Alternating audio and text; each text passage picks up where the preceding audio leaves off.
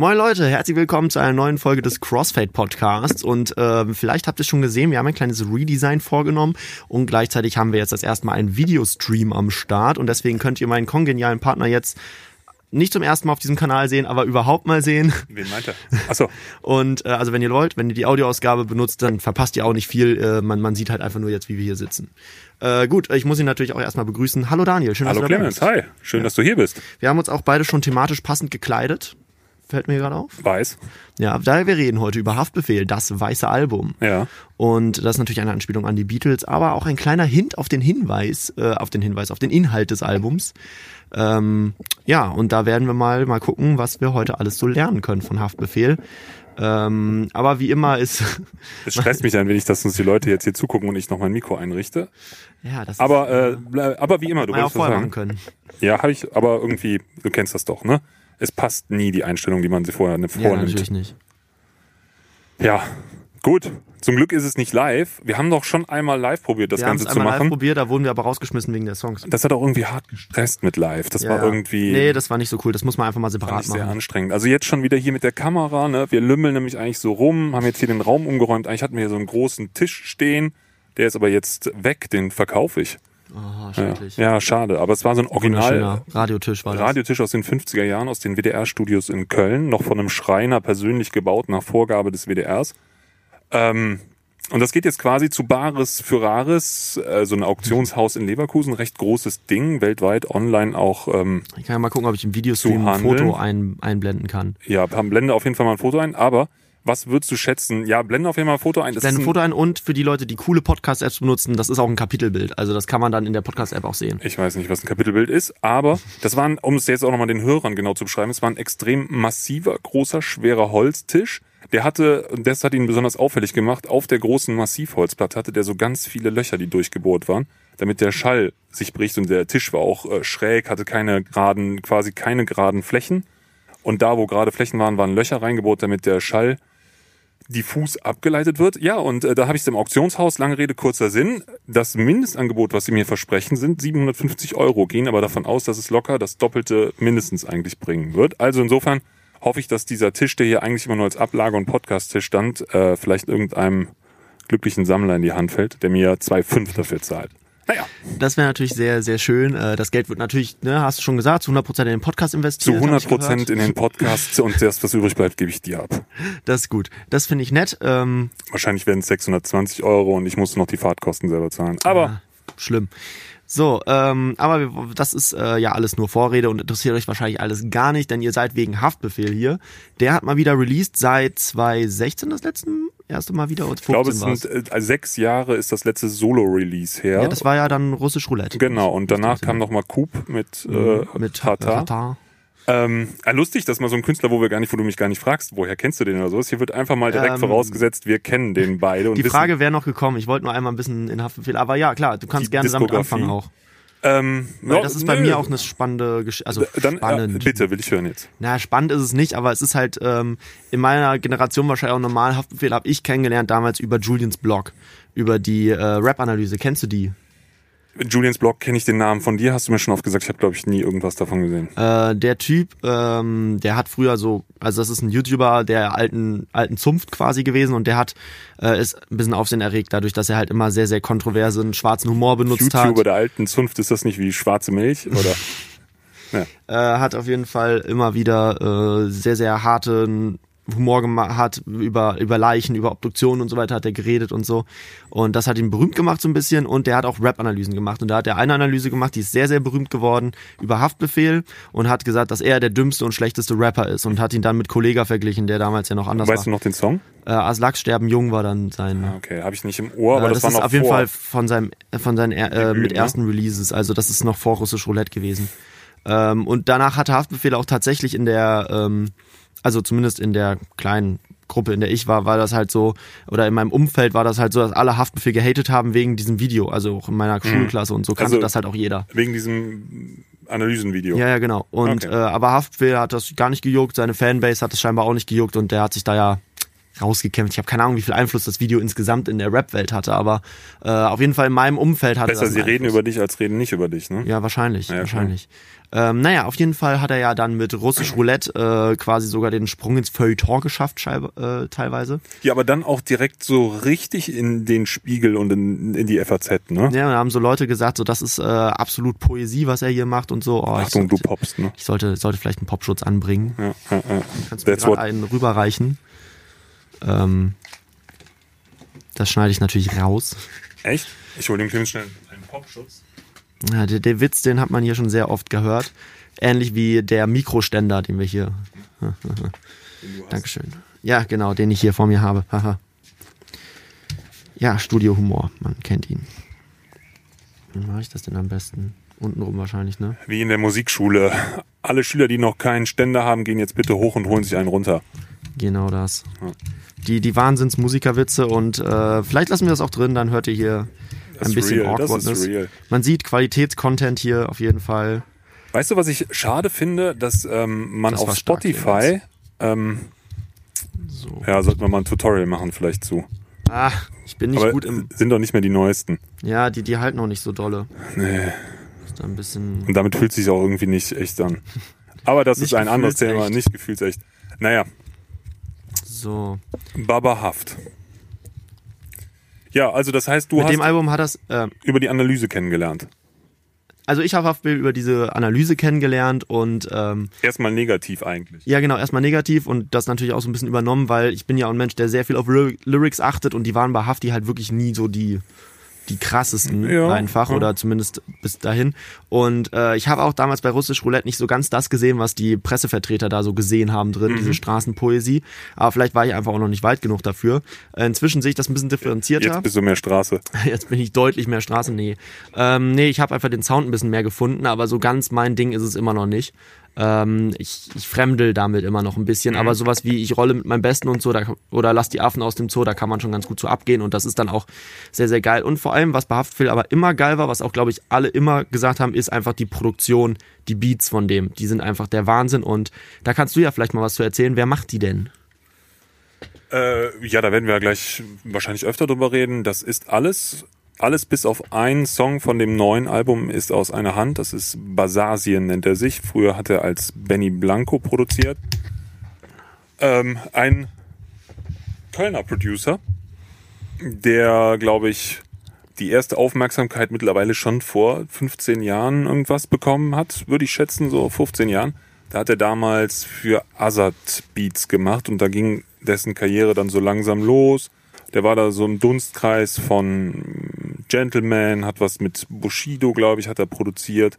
Also es war damals schon, also 2005 fing das gerade an, ein angesagter deutscher Hip-Hop-Producer zu werden der jetzt, glaube ich, nach vielem, nach dem äh, Russisch Roulette hat er Haftbe äh, Haftbefehl hat er produziert, dann hat der Karate Andy das Album produziert, da hat er mit Miss Platinum letztens so ein Opera-Ding gemacht. Ähm, War auch hier und da immer mal wieder zu hören. Auf dem Selfmade-Sampler war er zum Beispiel, hat den Opening-Track gemacht, der richtig durch die Decke gegangen ist und wir haben ihn, glaube ich, auch auf einigen Alben schon mal gehört ja, und über ihn geredet, Besasien. für düstere, harte Bretter irgendwie im deutschen, deutschen Rap-Game. Ja, aber wahnsinnig, äh, wahnsinnig äh, zeitgemäß irgendwie immer gewesen, aber trotzdem mit so einem eigenen Vibe, eigenen Stil drin. ja, ja, schon, sch- ja, schon. Also das ist Muss schon, man man, hört das meist raus, dass es ein Besasien-Beat ist und deswegen werden wir natürlich heute wahrscheinlich auch sehr viel über seine Produktion Ja, ganz reden. verrückt, wie unkonventionell er das eigentlich durchreitet zu seinem Style. So, das ist vielleicht auch das Ding, so dass der einfach seit vielen Jahren, also der hat sich schon krass weiterentwickelt, was Soundtechnik und sowas angeht, finde ich, aber der, der zieht so sein Ding ganz entspannt durch und ist jetzt auch nicht kommerziell geworden oder so. Ich denke, nach Russisch Roulette hätte er sehr viel produzieren können in Deutschland. Ähm, vom Gefühl hat er es aber nicht so krass gemacht. Also es sind jetzt nicht so viele Alben, wo Bersesi dann dick drauf stand, irgendwie rausgekommen. Ja, zumindest nicht, wo er so Main-Producer war. Genau, also ich würde sagen, der hat nicht so sehr, also weiß ich, vielleicht habe ich auch einfach jetzt nicht genug Ahnung, habe mir nicht so die Disko Diskografie von ihm genau angeschaut, aber ich glaube, er ist sehr picky geblieben, was Projekte angeht und pickt jetzt auch nicht das, wo man sagt, ey, das hat den größten, das hat safe Erfolg so. Ähm, So ein bisschen habe ich das Gefühl, der pickt halt so Sachen, die, die, ihm, die ihm auch irgendwie gefallen. Wie Karate Andy da jetzt reingerutscht ist, was ich übrigens das beste Album von Karate Andy. Turbo war das, ne? Turbo, glaube ich, Ja, ja. Wahnsinnsalbum. Äh, Auch, auch da die Produktion richtig krank. Ja, beste Produktion. Also ich habe vor und nachher nichts mehr so Cooles von Karate Andy gehört. Nee, also, da, da kam auch leider, also das neue Album haben wir ja kurz drüber geredet gehabt mal, äh, das war einfach, ja, Stimmt. das war nicht cool. Nee, so, das war mit Alexis war das- Troy oder sowas ja, genau, produziert, ne? Da war die Produktion jetzt auch nicht das Schlechteste, sondern es hat einfach irgendwie nicht zu Andy gepasst. Dieser, dieser leichte Trap-Sound, den er immer wieder versucht hat, das funktionierte einfach nicht mit Andy. Es war irgendwie dreckiger mit, äh, mit Basasian Beats Ja. drunter. Ja, Basasian. Genau, Producer über, aus Köln. über den können wir mal reden. Und äh, jetzt kann ich natürlich nochmal die Frage stellen, wie hast du denn Haftbefehl kennengelernt? Ja, auch über Basasian quasi. Ähm, mit dem hatte ich 2000, boah, lange her ist es 2007 oder sowas, das erste Mal Kontakt beim Produzieren. Da war ich bei ihm in Köln, damals in so einem kleinen Kellerstudio, wo er da schon an den, an den dicken Nummern geschraubt hat. Und da hat er mir damals einen Remix für äh, Jonesman gegeben und meinte, mach doch hier mal einen Remix für die Nummer, so wenn du Bock hast. Und ähm, dann habe ich da angefangen, damals noch mit meinem alten Partner zusammen äh, haben wir da angefangen und ähm, ist dann auch released worden. Also alles ultra lang her, auch irgendwie unbedeutende Nummer gewesen. Aber da war der Feature-Gast bei Jonesman. Auf dem Track war Haftbefehl. Ach krass. Und da war einer der ersten Tracks von Hafti. Boah, ich schieß mich tot, ich weiß nicht. Können wir vielleicht auch mal nachreichen. Find ich, Finden wir vielleicht, der wird bestimmt irgendwo im Netz sein. Ähm, kann man nochmal nachreichen. Da war Haftbefehl drauf und ich muss zugeben, ich fand es sehr unkonventionell damals und dachte so, boah, krass. Das ist ja so richtig harter, ja, so richtig bewusst so, weißt du, der ärgert sich nicht, dass man über ihm Canek-Style sagt, sondern der macht Canek-Style. Also nicht so Der Erkan macht und das so zu seinem Image halt. ja nicht so Erkan und Stefan Scheiß, sondern so richtig, ja, es klingt immer so, aber so richtig Kanacke so, weißt, du, so richtig krass, Mhm. Von so der richtig, Straße so richtig. von der Straße so richtig äh, hart und so wollte er, glaube ich, auch wahrgenommen werden. Also er wollte jetzt nicht, ähm, ja, hat das irgendwie hart gemacht. War cool. Mein Partner damals, der Dima, weiß ich noch, hat das richtig abgefeiert und der Ben schrieb damals auch, äh, hat sich dann auch irgendwie verloren, der Kontakt mit Ben, dann später so ein bisschen wieder alles. Ähm, aber Ben schrieb dann damals noch so, ja, der hat auf jeden Fall, der hat auf jeden Fall Style oder irgendwas. Also der, der hat was, hat er damals immer gesagt. Der ist richtig gut, hat er immer gesagt. Äh, das fand ich irgendwie ein bisschen strange vom Ben.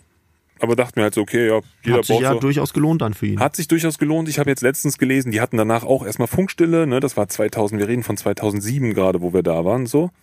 Ähm, ja, wann kommt Russisch Roulette? 2015 oder sowas, ich ne? glaube 15 war es. Ich Siehst du, sollte das es vielleicht also- mal nachlesen. Das sind dann auch noch acht Jahre später gewesen. Zwischendurch hat Farhot dann noch einen Banger für ihn gebaut, damit Chabos wissen, wer der Babbo ist, was glaube ich dann auch durch die Decke ging. Mhm. Aber das war wahrscheinlich auch 2013, 14. Damit hat ja äh, Haftbefehl damals sogar die deutsche Sprache mit beeinflusst. Guck mal, das war sagt jetzt- er auch auf dem Album Das wieder. war jetzt sieben Jahre, Mhm. nachdem ich damals mit Ben Kontakt wegen dem Remix und sowas hatte. Ne? Ähm, also insofern hat Haftbefehl da auch noch einen sehr, sehr langen Weg hingelegt von der von den ersten Tracks bei Jonesman zu äh, Russisch Roulette, geschweige denn zum weißen Album. 28. November 14 kam das Ding raus. Ja, siehst du, guck mal, und wir reden jetzt hier, ja, 2.7 ist ein bisschen übertrieben, lass es 2.9 sein. Lass 2.9 sein, sind immer noch fünf Jahre, ne? Wie viel sind denn bitte fünf Jahre, was da alles passieren kann in fünf Jahren, Mhm. ne? Ja, aber naja, ich würde sagen, wir, wir Naja, und hüpfen so habe ich ihn halt auch kennengelernt, ne? Wenn du das fragen Ja. wolltest. Ja, wir, genau, wir, wir können ja mal, äh, mal reinhören jetzt in den ersten Song und dann ein bisschen mehr drüber reden. Über Besersien werden wir bestimmt nochmal das eine oder andere Wort verlieren, da gehe ich mal fest von aus. Also äh, hüpfen wir in den ersten Song, er hieß Bollon und ich glaube, das war auch die erste Veröffentlichung des Albums. Äh, genau, wir hören mal kurz rein und ihr seht jetzt einen Schnitt. Ja, Bollon, äh, vielleicht soll ich Kopfhörer wieder auch nicht aufsetzen. Äh, wie, wie hast du den Song wahrgenommen? Oh, Wie habe ich den Song wahrgenommen? Also erstmal habe ich mir gedacht, das ist ein sehr stimmiges Intro, sehr getragen, sehr cool. Soll ich direkt mal anfangen, was ich, was ich so Ja, gerne, wahrgenommen gerne. habe? So, ne? Also äh, das Piano, womit es startet, hat einen richtigen Vibe. Das gibt auch jetzt schon wieder äh, vor, wie das ganze Album, finde ich, klingt so. Es ist ein sehr großer Sound auf dem Album. Es ist ein sehr distorteter Sound auf dem Album, ein sehr dunkler Sound, würde ich auch sagen, ist auf dem Album. Ähm, hat aber dadurch einen unglaublichen Vibe, eine unglaubliche Düsternis. Also richtig, richtig cool. Also das höre ich jetzt alles schon aus diesem einen Piano raus. Ähm, also Piano hat Vibe, habe ich hier stehen. Ähm, das Sample ist zerstört. Das wird jetzt auch immer wieder, habe ich eben mit dem Distortion gesagt. Ne? Also so ein bisschen kaputt gemacht. Es hat diesen Vinyl-Crackle, Rauschen, White Noise-Ding oben drauf. Viel Rauschen, auch das zieht sich durch die ganze Platte. Ähm, sehr aufgeräumter Start, sehr episch.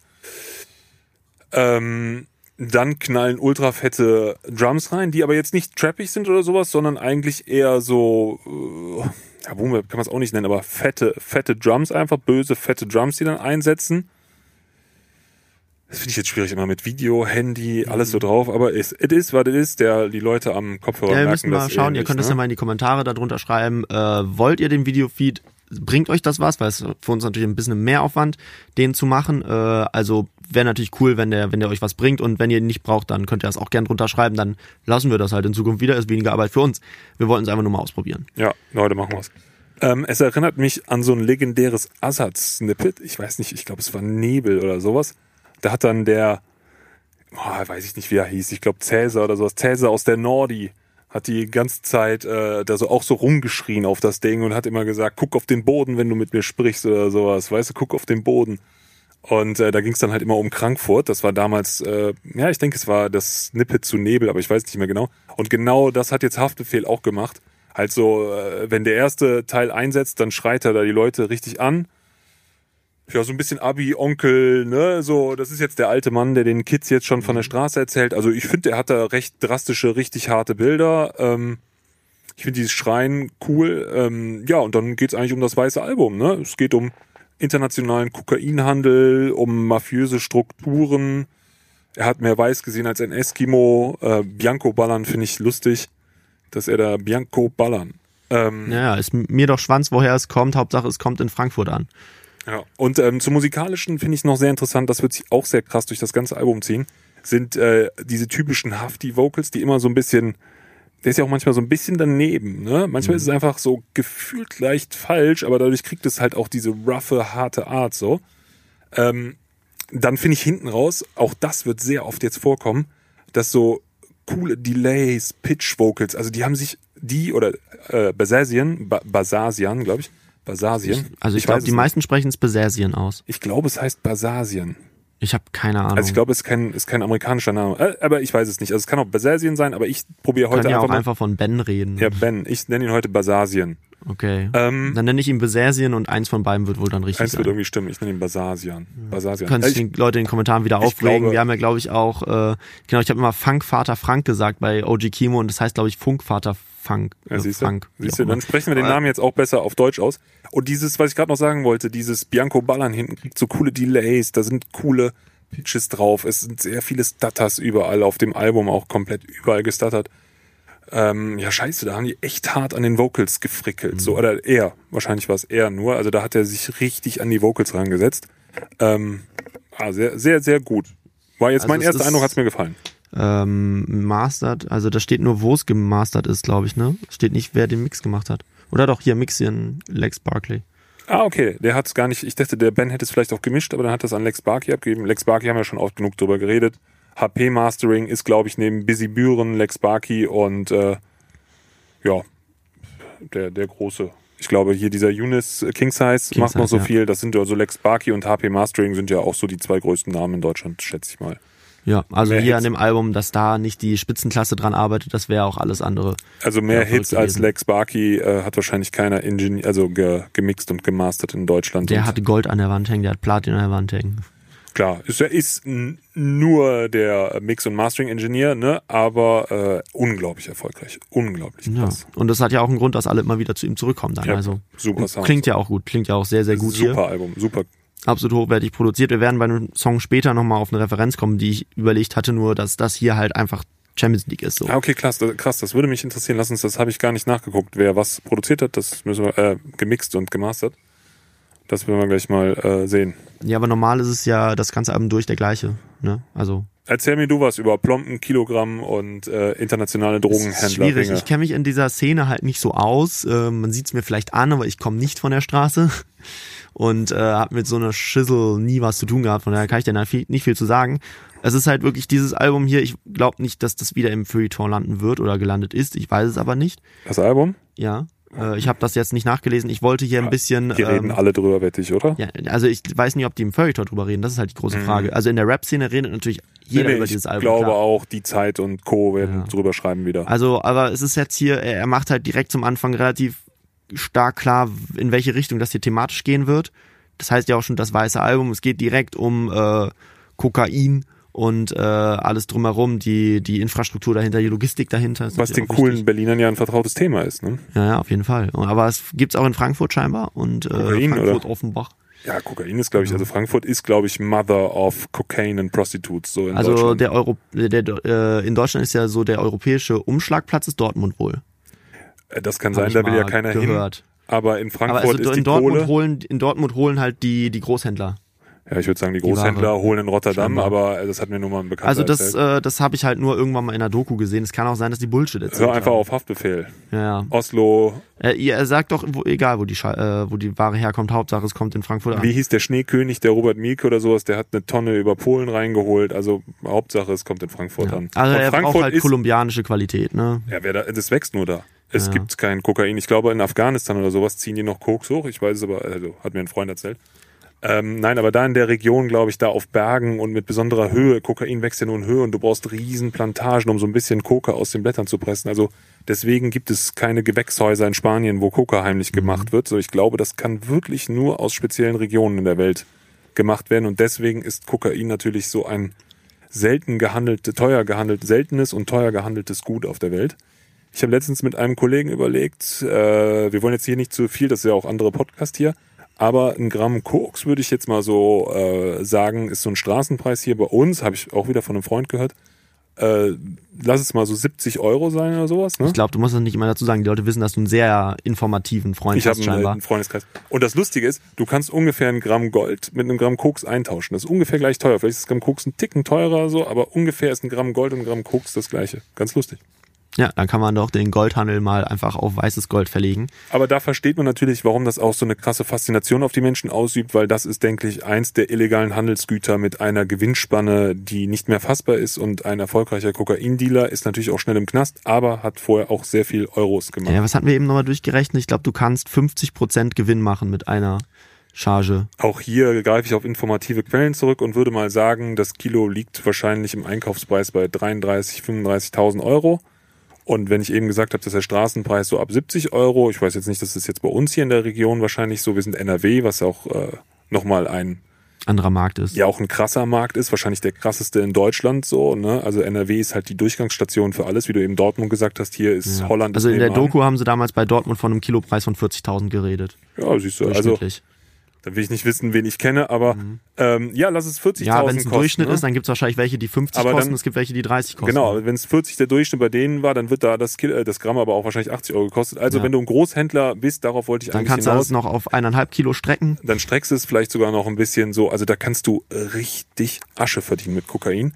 Und das ist halt nicht so ein Kindergartengeschäft wie jetzt äh, Gras anbauen oder sowas. Ich sag mal so hier diese chemischen Drogen, irgendwie Ecstasy und Pep und der ganze Kram. Machst du wahrscheinlich auch noch ganz gut Geld mit, weil das wirklich in so Küchen im Ruhrpott passiert. Da sitzen, stehen Leute, wie er auch auf dem Album nachher kommt, in der Badewanne mit Gummistiefeln und rühren das Zeug um, so, ne? Das wird's auch geben. Aber äh, Cocaine ist wahrscheinlich neben Heroin äh, Mother of all Drugs. Haben ja auch beide ähnliche Sachen, müssen auch angepflanzt werden. Auch Heroin braucht diesen, äh, kommt aus pflanzlichen Stoffen und muss in höheren Regionen angebaut oder in bes- bestimmten Regionen, äh, bestimmten Regionen angebaut werden. Und insofern versteht man, äh, warum Hafti so krass auf dieses weiße Gold abgeht. Weil erstens berauscht es die Leute und die Banker können sich damit nach äh, absoluten Superlativen in noch höhere Superlativen schießen, weil es einfach das ist, was reiche Leute immer noch ein bisschen glücklicher macht.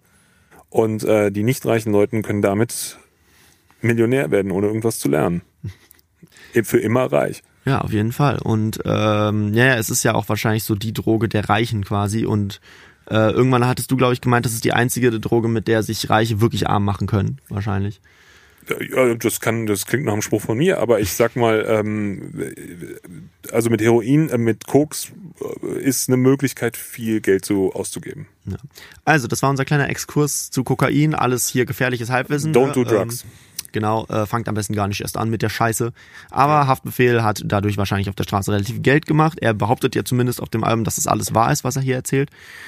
Keine Ahnung, äh, wissen wir nicht, können wir jetzt nicht falsifizieren und äh, ich schätze mal, heute hat das sowieso nicht Und mehr nötig. deswegen reist er auch durch die Welt, Holland, Rotterdam, Barcelona, Brüssel, Napoli, Italien, ne?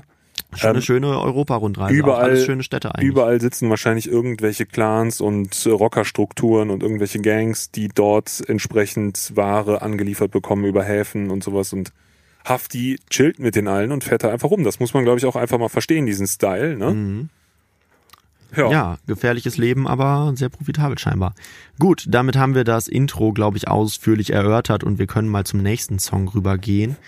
Krass, hier steht auch, hier hat auch noch einer das Piano gespielt, Boris Rogowski oder sowas, ne? Ich glaube, das ist auch ein alter Bekannter vom, vom Ben, der da viel auch früher schon mit ihm gemacht hat.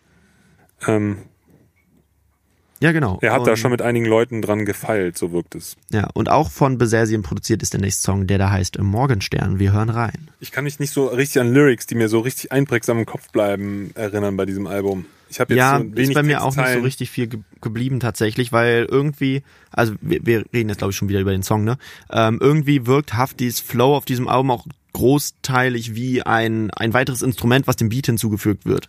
Ja, das ist eine schöne Beschreibung, stimmt. So hab ich's, ja. ja, ja. Also es ist halt nicht sehr viel Information drin, oder zumindest sehe ich die jetzt auf den ersten Blick wahrscheinlich einfach nicht. Vielleicht hängt da doch noch viel mehr drin, wenn man sich mal in Es sind jetzt so weniger reingeht. so coole Kalendersprüche, wie ich ja. äh, bei anderen unserer Rapper irgendwie gefunden habe. Also was heißt Kalendersprüche, ne? Aber so Sprüche, wo ich man denkt das ist ein so, schöner Spruch. Wenn du morgens gehst und der Himmel sich blutrot färbt, geschehen keine Morde mehr. Kann ich mir doch so als Wandtattoo hier. Das ist zu poetisch irgendwie. Das ist schon so ein bisschen abgedroschen, oder? Also nicht abge, nee, das ist zu negativ gesagt. Das will ich gar nicht sagen. Nee, allein dieses so Bild, wenn der Himmel sich blutrot färbt, das klingt das doch schon so poetisch. fast Goethe. Ist, ja, das ist zu Goethe so. Das ist nicht, äh, das halt nicht. Äh, das ist nicht obvious genug. Aber nachher kommen noch so ein ich paar. Ich finde, ein schöner, schön für die Wand wäre auch, mir doch Schwanz, woher es kommt, Hauptsache es kommt in Frankfurt an. Ich glaube, das ist äh, das Zitat, was überall gepostet wurde, ja, als das die ist das Single Zitat, was released überall wurde. gepostet ne? wurde, genau. Ja, ja. Fand ich Ähm, jetzt aber auch nicht, ah, war jetzt Also nicht, was ich sagen muss, es gab von Chabos Wissen, wer der Babo ist, damals ein Remix auf 16 Bars, der war richtig geil, so mit Oleg Sash war mit drauf, Chelo und Abdi waren glaube ich auch noch dabei und so weiter. Und ähm, ich glaube, Abdi hat auf dem Track die für mich legendäre Line gebracht, äh, ruf an, wenn du die Skyline siehst oder sowas. Okay. Lan, ruf an, wenn du die Skyline siehst. Oder irgendwie so war das. Das war halt auch so richtig geiles Bild. Und es gibt noch eine geile Line von Oleg Sesh, glaube ich. Was los, du Martin? Sagt er da. Und das Witzige ist, der, der Genius Annotator zu dieser Line hat einfach geschrieben, Martin ist hier als Synonym für Otto zu sehen. Ja. Und seitdem nenne ich alle Leute, die Otto heißen, nur noch Martin, weil ist ja ein Synonym. Kann Ja. man ja auch benutzen. Irgendwer hatte letztens gesagt, boah, der sieht aus wie ein richtiger Carsten. Fand ich auch ganz treffend, ne? Was ist denn mit Carsten los? Carsten gibt's heute, glaube ich, gar nicht mehr den Namen. Ich hatte noch in der Klasse, glaube ich, einen Carsten oder sowas. Back in Building. Also, Entschuldigt den kurzen Schnitt, wir waren gerade noch jemanden hier reinlassen, der das Kokain hier bestreut. ja, der Genau. kam gerade aus Neapel. Ja. Aber muss jetzt auch weiter nach Oslo. Ja, ja, und vorher noch äh, schöner Zwischenstopp in äh, bin ich hier. Äh, Zwischenstopp in Hamburg. Ähm, Ja. Einmal schön bei 187 nochmal vorbeischauen und dann. Ja. Weil die sind mehr auf Weed, glaube ich. Aber ist ja auch egal. Ah, ich glaube, die flexen auch ganz gut. ja, ja. Also ich bin da sowieso nicht so drin in diesem ganzen. Also wer flext denn heute nicht? Das ist ja auch voll cool geworden. Ja, ja, klar. Also es ist ja jetzt nicht mehr so, dass die Leute früher so, als war eher so der Style, nee, keine chemischen Drogen und so. Heute würde ich sagen, ist eher so, ja, why not? Ja, ist Aber- ja auch ein Statussymbol so ein bisschen, aber Vielleicht ist ähm, das auch nur mein abgefuckter Freundeskreis. wahrscheinlich, wahrscheinlich. Nein, aber auch die Kids rappen heute mehr drüber. Also die Großen, die in meinem, in meinem Alter sind, 187 und Hafti und sowas, die rappen halt alle über Flex. Und insofern gehe ich davon aus, Weil da die neuen Drogen auch ganz oft Designermoden sind. Einfach, das ist so diese, dieses, dieser Flex geht ja auch viel über den Schmuck und die äh, und die Louis Vuitton äh, ja, nee, Bauchtasche. sagt man nicht, sagt man nicht slangmäßig Flex zu Kokain?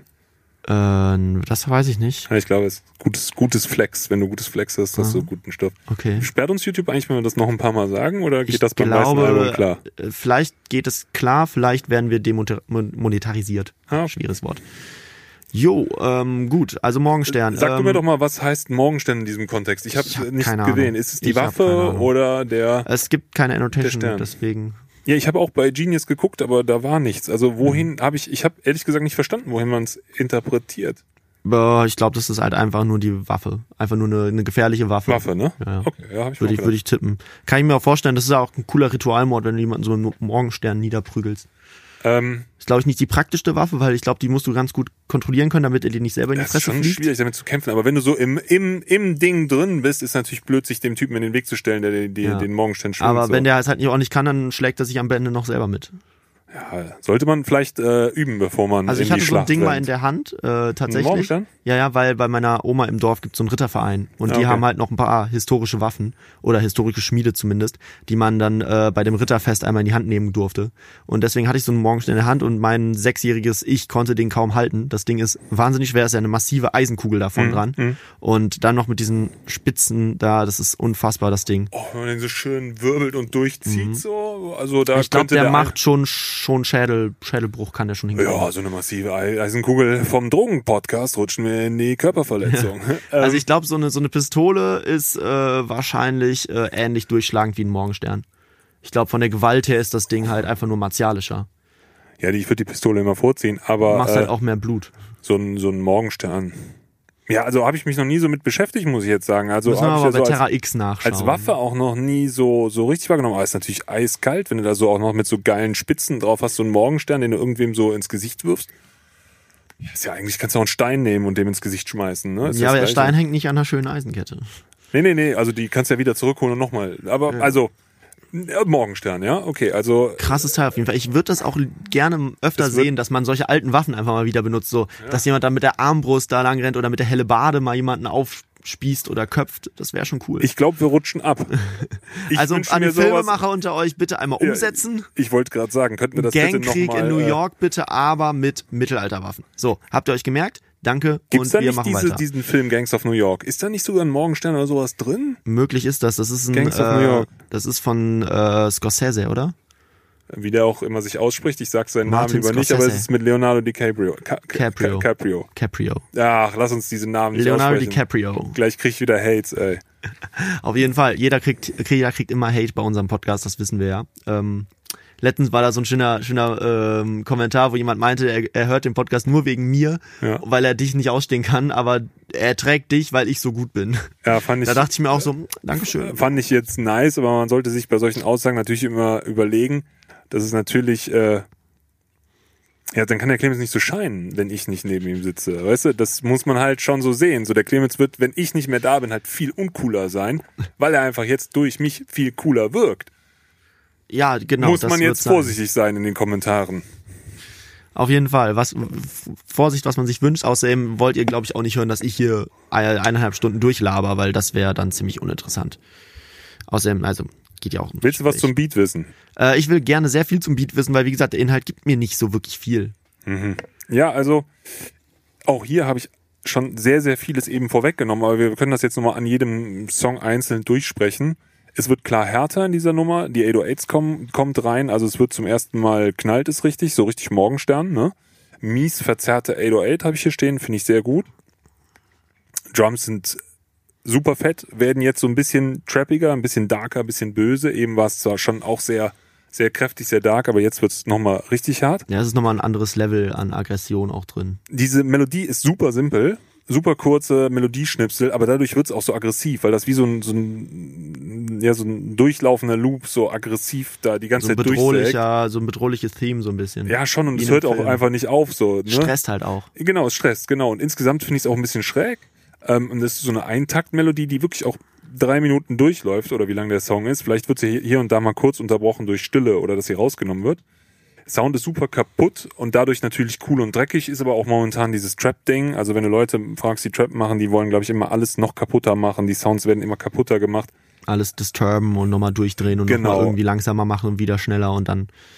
Ich hab, Komisch, dass der, dass der Plattensound noch nicht so wieder da ist. Also, dass man nicht den Plattenspieler mal ein bisschen wieder benutzt. wie meinst du das? Ja, weil der macht ja auch Sound ein bisschen kaputt. So, so Aber du so machen eine Platte nimmst alle. und dann so ein Dieses- bisschen dieses- Staub drüber und Dieses so. Vinyl-Crackling hat, ist die ganze Zeit drauf. Ja. Das ist hier auf der Platte, auf jedem Track ist Vinyl-Crackling oder irgendwas drauf. Ich bin mal gespannt, wann der Scratch wieder kommt. Ja, der hat ja zumindest diese Stutters. Also hier sind keine DJ-Scratch, aber hier sind so richtig gecuttete Stutters, Ja, die ja, Das Ja. ist schon ab und zu mal drin, ja. also jetzt hier eigentlich nicht zu sehr. Also ich hätte nie das Gefühl, dass ein DJ die Cuts gemacht hat auf dem Album. nee, nee, aber, aber ich meinte insgesamt im Sound einfach und auch ein bisschen künstlich nachgebaut. ja, ja. Also Bass ist mir insgesamt bei der Nummer, ich springe nochmal gerade zurück zu meiner Analyse, ist mir etwas zu dirty und hat etwas sehr detuntes, was aber auch wieder diesen dreckigen und coolen Vibe ausmacht. Ähm, hier finde ich sehr lustig, dass er hier noch auf Autotune schimpft. Hier sagt er noch, wie blöd alles Ja, ja, Autotune das ist auch sehr und Obwohl, dies, das ist ja ganz cool, wenn er nach dem Intro, wo er das ja so gesungen hat, was man, glaube ich, von Hafti auch bisher noch nicht gehört hat, sowas. Deswegen hat das, glaube ich, auch relativ gut geballert, als das dann irgendwann online ging, diese Single. Und äh, jetzt kommt da hier, äh, wird Zeit für echten Rap nichts mehr mit Autotune-Gesülze. Welcher Gangster singt wie Britney Spears? Was guckt ihr denn für Filme? Mhm. Äh, Finde find ich sehr schön, aber wir werden trotzdem die Autotune-Sünde, wie er sie hier beschreibt, Kommt einfach später, so. werden wir noch öfters hören, aber ich glaube, es geht ihm einfach auch nicht darum zu sagen, ich mag gar kein äh, Autotune, sondern wir brauchen trotzdem noch harten Rap dazwischen. Ja, glaube ich auch. Ähm, was ich ein bisschen, mh, wie sage ich das jetzt, ohne zu böse zu klingen, aber ein bisschen hart finde, ist, wie oft er betonen muss, dass er damals schon Klicks hatte und heute nicht mehr die Eins braucht. Hm. Da sagt er auch die ganze Zeit, eure Eins ist mir scheißegal, so ich bin krass, ich war schon vor sieben Jahren krass, das, was du heute machst, habe ich erfunden, ich bin dein Vater so. Mhm. Und das kommt, zieht sich so durch jeden Track so ein bisschen durch und der kommt noch nicht auf die Eins. Ja, es ist, es ist äh, so ein bisschen wie, was wir schon bei Cool Savage besprochen hatten. Ähm, das ist halt einfach auch gefühlt so ein bisschen diese alte Garde, die jetzt ja auch lange nicht released hat, Mhm. äh, für ihn jetzt auch, der jetzt einfach mal wieder seinen Standpunkt in der Szene klar machen muss. Glaube ich. Einfach, der muss einfach sein Standing auch für sich selber nochmal hier einordnen in dem Album, weil mit Russisch Roulette, das war ja so ein Wahnsinnserfolg Aber und auch so ein. charttechnisch glaube ich nicht so krass. Ja, aber äh, Impact-mäßig. Impact-mäßig krass, aber nicht Das haben ja Sales. alle ein halbes Jahr lang drüber geredet und wenn du irgendeinen Rapper gefragt hast, welches Album hat dich im letzten Jahr am meisten be äh, beeindruckt, war es meistens Russisch Roulette und dieses Album war halt einfach rein künstlerisch gesehen für ihn, glaube ich, so unglaublich krank einfach, dass er jetzt auch zu Recht so lange gewartet hat, um das halt, weil, weil das kannst du ja so auch nur schwer dann toppen. Und äh, jetzt muss er halt quasi für sich wieder so einen Standpunkt in der Rap-Szene finden, weil er jetzt ja auf lange Zeit nicht so richtig stattgefunden hat. Zumindest als Solokünstler. Ja. Weil dieses Q-Ding, das war, glaube ich, auch nicht so Ich erfolgreich. fand so nicht so cool. Aber Also es hat seine, so- seine Momente gehabt mit dem äh, Flaschen auf den Tisch, ich zahle gar nichts. Das ist ganz cool, das ist hängen geblieben. Ansonsten ist da nicht viel geblieben. Fand das, Ähm, äh, aber ich glaube, das war auch einfach nur so ein Spaßprojekt, so ein bisschen mit Ratar, so wirkte das zumindest auf mich. ja Ähm, klar, aber im Endeffekt war es ein Album, ne? ja, natürlich, es war ein Album, wurde groß beworben, hat aber nicht den Impact gehabt, glaube ich, den sie sich gewünscht Also ich hätten. glaube auch, dass er sich ganz bewusst ist, dass er einen Capital Bra oder sowas nicht schlagen wird. In keinster Weise. Nicht bei Streams, nicht, wahrscheinlich sogar nicht bei Verkäufen. Ich weiß es nicht so, ob ein Die Capital Frage Bra ist, ob er es Verkäufer nötig hat. Das sagt er ja die ganze Zeit. Ich habe Ja. es nicht nötig. So, Aber aber, die- ich finde es halt ein bisschen äh, nervig. Also wie gesagt, es ist nicht schlimm, aber mir fällt auf, dass er da oft quasi so vorbeugend sagt, so ich brauche das alles gar nicht, ich finde alles scheiße, was ihr habt, euer Hype, dem interessiert mich nicht so. Und ähm, ja, Ja, absolut. fand ich jetzt einfach Ähm, nur so, dass fällt das, auf, über das gesamte Album gesehen, bespricht er das immer wieder an, muss, ähm, und ja, vielleicht muss er sich auch selber das beweisen, ich weiß es nicht. Es ist, es wirkt manchmal ein bisschen off, das, das ist schon ja. so. Ich weiß auch jetzt zum Beispiel nicht, wir können jetzt quasi schon den nächsten Track Ich kann ja anmoderieren. nur mal kurz wieder Ja, zu. Cool Savage gehen, weil ich ja eben noch aufmachen wollte. Äh, ich weiß nicht, ob ich die Story damals erzählt habe, aber als ich den beim Splash gesehen habe, einmal, ähm, da hat er irgendwann mittags gespielt und am Abend vorher war Headliner KIZ. Und er hat das gesamte Konzert über Ja, nicht aufgehört, KIZ ja. zu äh, erwähnen und immer wieder zu sagen, so Leute, wenn ihr jetzt nicht abgeht wie bei KIZ, da verstehe ich die Welt nicht mehr und so weiter, hat sich die ganze Zeit Ja. mit denen verglichen, wo ich mir halt zum einen dachte, so Digga, du machst Klassik Hip-Hop, KIZ macht Party auf der Bühne so ein bisschen auch. So, du kannst das überhaupt nicht vergleichen, weil die Leute können bei dir gar nicht so abgehen wie bei KIZ, weil es ein anderer Sound ist. Und der Typ hat die ganze Zeit so gewirkt, als müsste er jetzt sich selber hier nochmal einordnen und den Leuten sagen, so, ich bin Splash, so. ja, ja, ich bin Savage. Ne? Ja, ja, genau. Ich bin King of cool. Savage hier, ähm, das kommt alles von mir. Und dann hat er auch immer wieder erwähnt, dass Urlaub fürs Gehirn gebaut wurde von seinem Cousin oder so. Ja. Und das musste er immer, immer wieder rausrauen. Und du hast, und dann kam halt Sixten noch dazu und hat mit ihm Lutsch meinen Schwanz gesungen oder LMS halt. Und ähm, dann halt, und dann meinte er danach so, yo Leute, jetzt ist Sixten, die haben gestern extra keine Party gemacht, um heute hier mit mir zu stehen. Äh, wenn die jetzt nicht abgeht wie bei KIZ, dann verstehe ich es wirklich nicht mehr. Und ich habe mir gesagt, so Alter. Ist gut, ne? Ja, du, gut. du holst dir jetzt noch Sixten ran, um deinen Schwanz noch länger zu ziehen und machst jetzt trotzdem noch diese Bitch-Move-Ansage. Mhm. Es ist halt, es ist, war halt echt peinlich. Also ich fand es wirklich unangenehm. Ganz so schlimm finde ich es hier nicht, aber es hat schon was davon. Ja, also ich, ich finde es okay, dass er das macht so, aber ich habe so ein bisschen das Gefühl, hätte er es einfach nicht besprochen. Klar, dann hätten ihm alle vorgeworfen, du bist nicht so erfolgreich wie Capital Bra und wie Boah, ich Juju weiß nicht, ob sowas. ihm das, ich glaube, jetzt werden sie ihm jetzt eher vorwerfen, weil er jetzt sie drauf gestoßen hat. Ich glaube, vorher hat das, die, die Leute werden Nein, die doch Leute- keine die Streams Leute von ihm, doch, von einem die- Album mit ganz vielen Capital Bra Singles Doch, vergleichen. die Das ist Leute doch sehen doch zwei Millionen Hörer und vier Millionen Hörer. Das Ja, ist ganz aber einfach. Capital Bra hat jetzt, glaube ich, ein Album released. Und, Ja, aber der hat halt äh, drei- der hat halt ganz andere- vier Millionen Singles. Bei dem geht ein Video an einem Tag Ja. über Millionen hoch und auch hier Shirin David, das Feature hat mehr monatliche Hörer als äh, Ja, Haftbefehl. klar. so und Haftbefehl ist Legende und alle werden sagen, ey, guck mal, die hat aber eine Million Klicks mehr als du. Das ist in unserer Welt steht das halt überall, Mhm. diese Zahlen. Und da wird sich Haftbefehl schon bewusst sein, dass wenn er mit Cappy an einem Tag released, dass alle sagen, guck mal, der hat aber eine Million Streams mehr in einer Stunde gehabt als du. Ja, ja. Ähm, weiß ich jetzt, äh, keine Ahnung. Mir ist es jetzt einfach, ich wollte das auch gar nicht so riesig Ich verfolge das auch gar nicht so groß, also deswegen ist aber die ganzen Kids wurscht. werden drüber schreiben. Was ich lustig finde, Aber es ist Haftbefehl, es, äh, erst ab 18, Digga, nix für Kinder. Genau. Ne, damit er distanziert klar, er sich ne? ja auch nochmal ganz stark Co. von denen, genau. Weil er ja dann, äh, ja, was halt der Sound, ist ja kein, kein Geheimnis, dass Kapi auch sehr, sehr viele sehr junge Fans hat. hält sich auch irgendwie raus aus der Szene die ganze Zeit. Ähm, ich bin zum Beispiel, jetzt will ich mit zum nächsten Song überleiten, Gerne. bin mir nicht ganz sicher, ob er ohne das Feature es in Modus Mio geschafft hätte. Ja, das ist äh, die ganz große Frage. Ne? Weil das ist ja auch ein, der, das Erfolgszeichen. Wenn du nicht in Modus Mio bist, boah, dann läuft es schon wesentlich schlechter bei dir. Das sind viele ja, Klicks. aber wahrscheinlich, ich weiß nicht, ob der, der Sound hat, sich ja da auch ein bisschen angeglichen in dem Song jetzt. Aber wir, wir sollten reinhören und dann können wir drüber reden. ja. Ne? Hat es in Modus Mio geschafft, der Song. Ja, aber nicht in mein Herz. Äh, Coca macht dich auf feucht. jeden Fall. Komisches Ding. Ist das sexistisch? Worum geht's da? Ist das eine abstrakte, geht das wirklich um Frauen? Coca macht dich feucht oder geht es Ich darum, glaube, das ist dieses, äh, dass du das Coca so dringend willst und brauchst, dass dass es dich gierig geil macht, genau, so, ja? genau. So wie Wa- Wasser im Mund zusammenlaufend oder halt ne untenrum. Das ist aber wahrscheinlich abstrakt gesehen, nicht auf Frauen Nee, nee, ich begrenzt, glaube, das sondern ist ziemlich ab- abstrakt Ja. gesehen, ja. Coca macht dich feucht. Ja. Dann würde ich, also der Grundaussage würde ich zustimmen. Ja, ich finde es so lustig, dieses Wort, das kam ja in, äh, in äh, jetzt kommt wieder so eine verquere Referenz, die ich hier aufmache. Äh, in ähm, How I Met Your Mother ist das ja so, dass äh, Lily dieses Wort, oder auf Englisch halt moist und jetzt in Deutsch feucht, nicht ausstehen kann. Und das ist auch tatsächlich ein Wort, was wahnsinnig ekelhaft klingt, wenn man so halt so feucht. Ah, Schlimmes Wort. Aber hier in der Hook halt so in diesem Gesang eingebaut. Beim ersten Mal, bei den ersten Malen habe ich äh, das nicht so cool gefunden, aber es hat dann immer mehr, es hat, es wird ja so oft wiederholt, dass es irgendwann so ein bisschen in meinem Kopf drin war und dann hat es mich nicht mehr so doll gestört. Das ist schon eigentlich ganz cool gemacht. Ähm, aber ja, äh, ist nicht mein Favorite Track auf dem Album, definitiv. Ich find's crazy, dass er in Modus Mio gekommen ist. Und wie gesagt, jetzt wissen wir, es ist Shindy. Ähm, ich weiß nicht, ob er ohne Shindy da reingekommen wird. Äh, Thema Kokain ist jetzt hier relativ obvious. Apropos Shindy, hast du das mitbekommen? Der steht ja gerade vor Gericht. Der hat einen Haftbefehl bekommen. Ja, Mann. Hat einen Haftbefehl Ähm, bekommen. und das ist so geil, weil also der der hat bei einem Musikvideo halt ein äh, Maybach gehabt und da ein Kennzeichen Daddy 1 dran geklebt, aber das war halt nicht mit dem Start abgesprochen und jetzt werfen die ihm halt äh, Kennzeichenmissbrauch vor und der soll irgendwie äh, anhand ihres ausgerechneten Gehalts soll er jetzt 175.000 Euro in Tagessätzen zahlen halt und ähm, weil die ausgerechnet haben, er würde wohl im Monat 150.000 verdienen. Und jetzt hat, hat äh, Shindy halt dem Gericht vor äh, so, so Zettel vorgelegt, auf denen halt steht, dass er weniger verdient, weil er natürlich nicht so viel zahlen will. Und das ist so geil, weil Shindy jetzt quasi vor Gericht den Armen mimen muss, Ja, aber gleichzeitig trotzdem in der Öffentlichkeit dieses Bild verbreiten will weiterhin, dass er halt Geld hat und reich ist und deswegen fährt er vor dem Gericht dann in einem fucking 200.000 Euro Bentley vor und sitzt im Gerichtssaal dann mit einem Louis Vuitton äh, Also Ding, will aber gleichzeitig dem Richter erzählen, ich, er verdient ja gar kein Geld. bei so Leuten wie Shindy, ne? Da ist ist so für mich unangenehm. schon die Frage, also bei Haftbefehl zum Beispiel, der hat ja auch, haben wir eben über kommerziellen Erfolg geredet.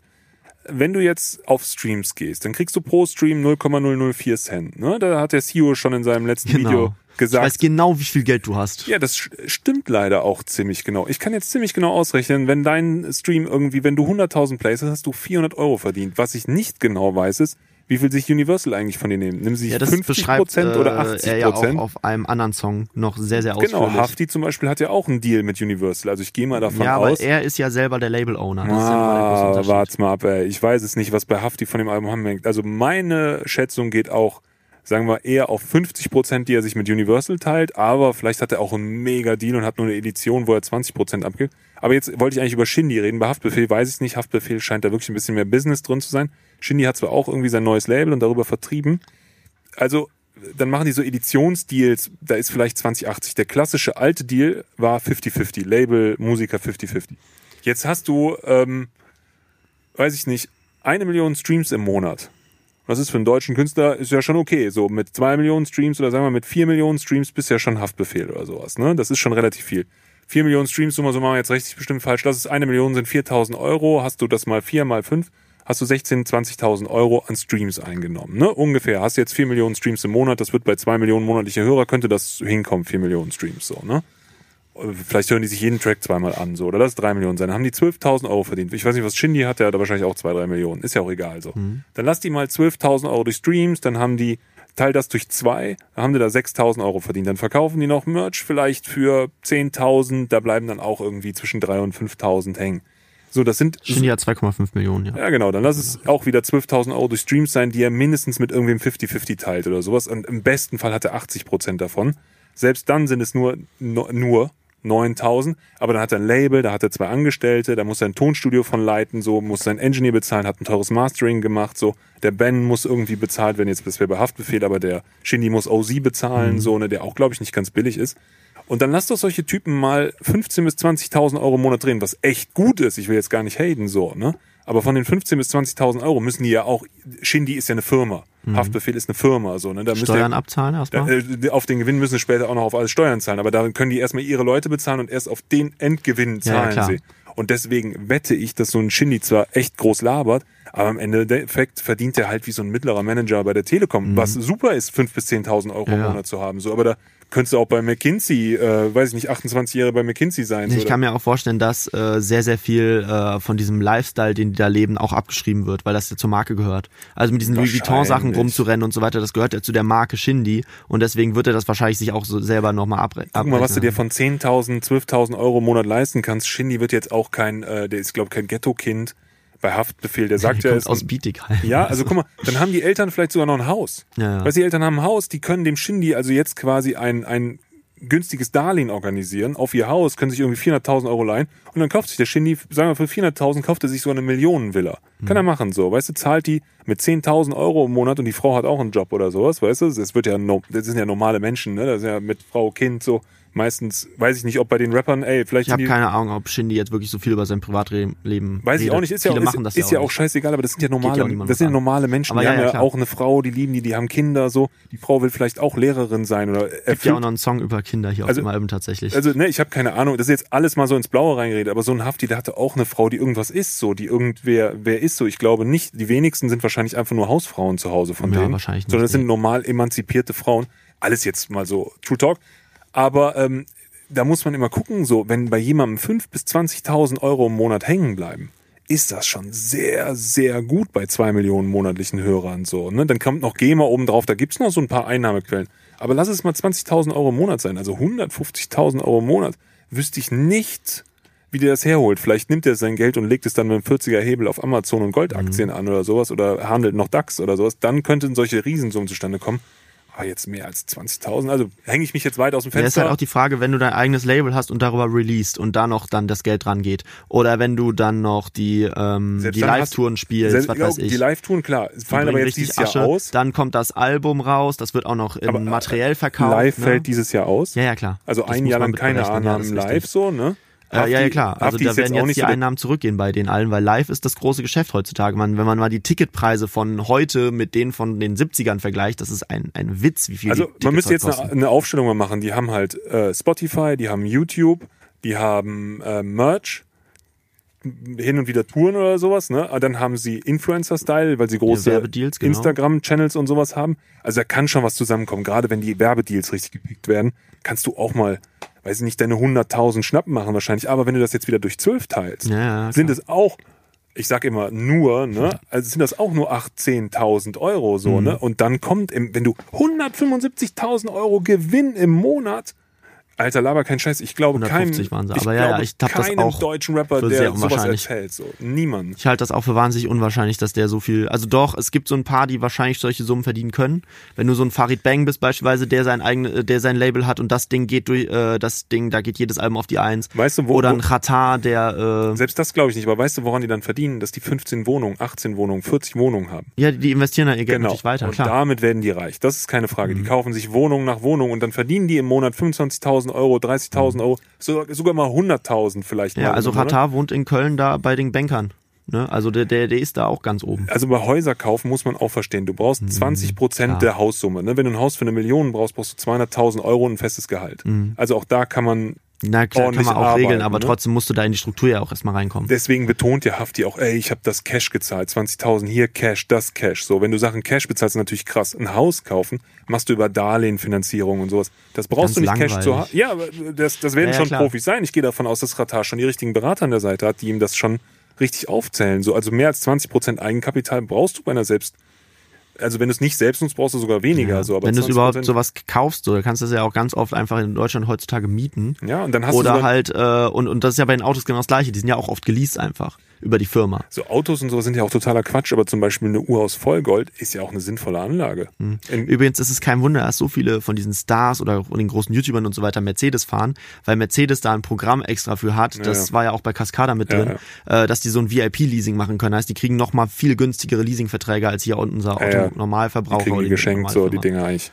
Ja, also die zahlen da wahnsinnig wenig für und deswegen fahren die alle Mercedes. Und deswegen ist Mercedes so eine Lifestyle-Marke inzwischen, weil die hat einfach sehr, sehr, sehr gutes Marketing, was das angeht. Alter, da muss man haben. immer sehr drauf achten. Ich habe dir ja immer gesagt, so die zwei Sachen, wo du erstmal verprüfen kannst, ob jemand wirklich Kohle hat. Das hat nichts mit Autos, mit Klamotten oder so einer Scheiß zu tun, selbst Schmuck und sowas. Ich glaube da gar nichts.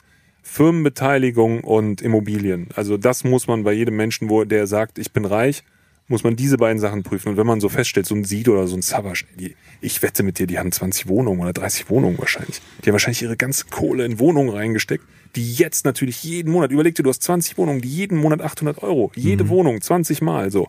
Und das pro Monat. Und dazu verdienst du weiterhin 20.000 Euro im Monat durch Merch und sowas, ne? Ja, und da hast du den Vorteil, dass du dir meist noch jemanden leisten kannst, der sich darum kümmert. Heißt, du musst dich selber nicht mal um die täglichen Sachen kümmern. Und jetzt überleg dir, du bist halt noch so ein, so ein, so ein Manager und äh, bist nicht der Künstler, der nur ein Album alle zwei Jahre rausbringt, sondern du bist so ein Typ, der an jedem Album, was im Jahr erscheint, 5% verdient, Ja, 10%. Dann wird's natürlich superlativ. Und das ist bei, Und wenn du mit Ratar dann sogar noch an den Mero-Streams mitverdienst oder in Eno-Streams das hast du mit Farid Bang und sowas so auch eben angesprochen. Genau. Wenn du jetzt also quasi an ganz vielen anderen Künstlern deine Beteiligung von nur 5% hast oder sowas und dann geht Eno, Mero, äh, äh, ey, selbst Shell und Abdi, was die so im Hafti verdienen, so das ganze Aslak-Label, werden diese Jungs wahrscheinlich finanzieren, so, ne? Weil die jeden Monat einfach ihre paar tausend Euro und dann Aber er kann hat, der, glaube ich, inzwischen sogar zwei Labels. Oder so. hat er erzählt er, glaube ich, auch. Und Ja. dann kann der Carsten, der die Labelarbeit bei denen macht, so, weißt du, oder irgendwer so, weißt du, kann der Martin oder der Carsten, der die Labelarbeit bei Aslax oder bei äh, Alles oder Nichts macht, so, der kann dann seine 1900 Euro fest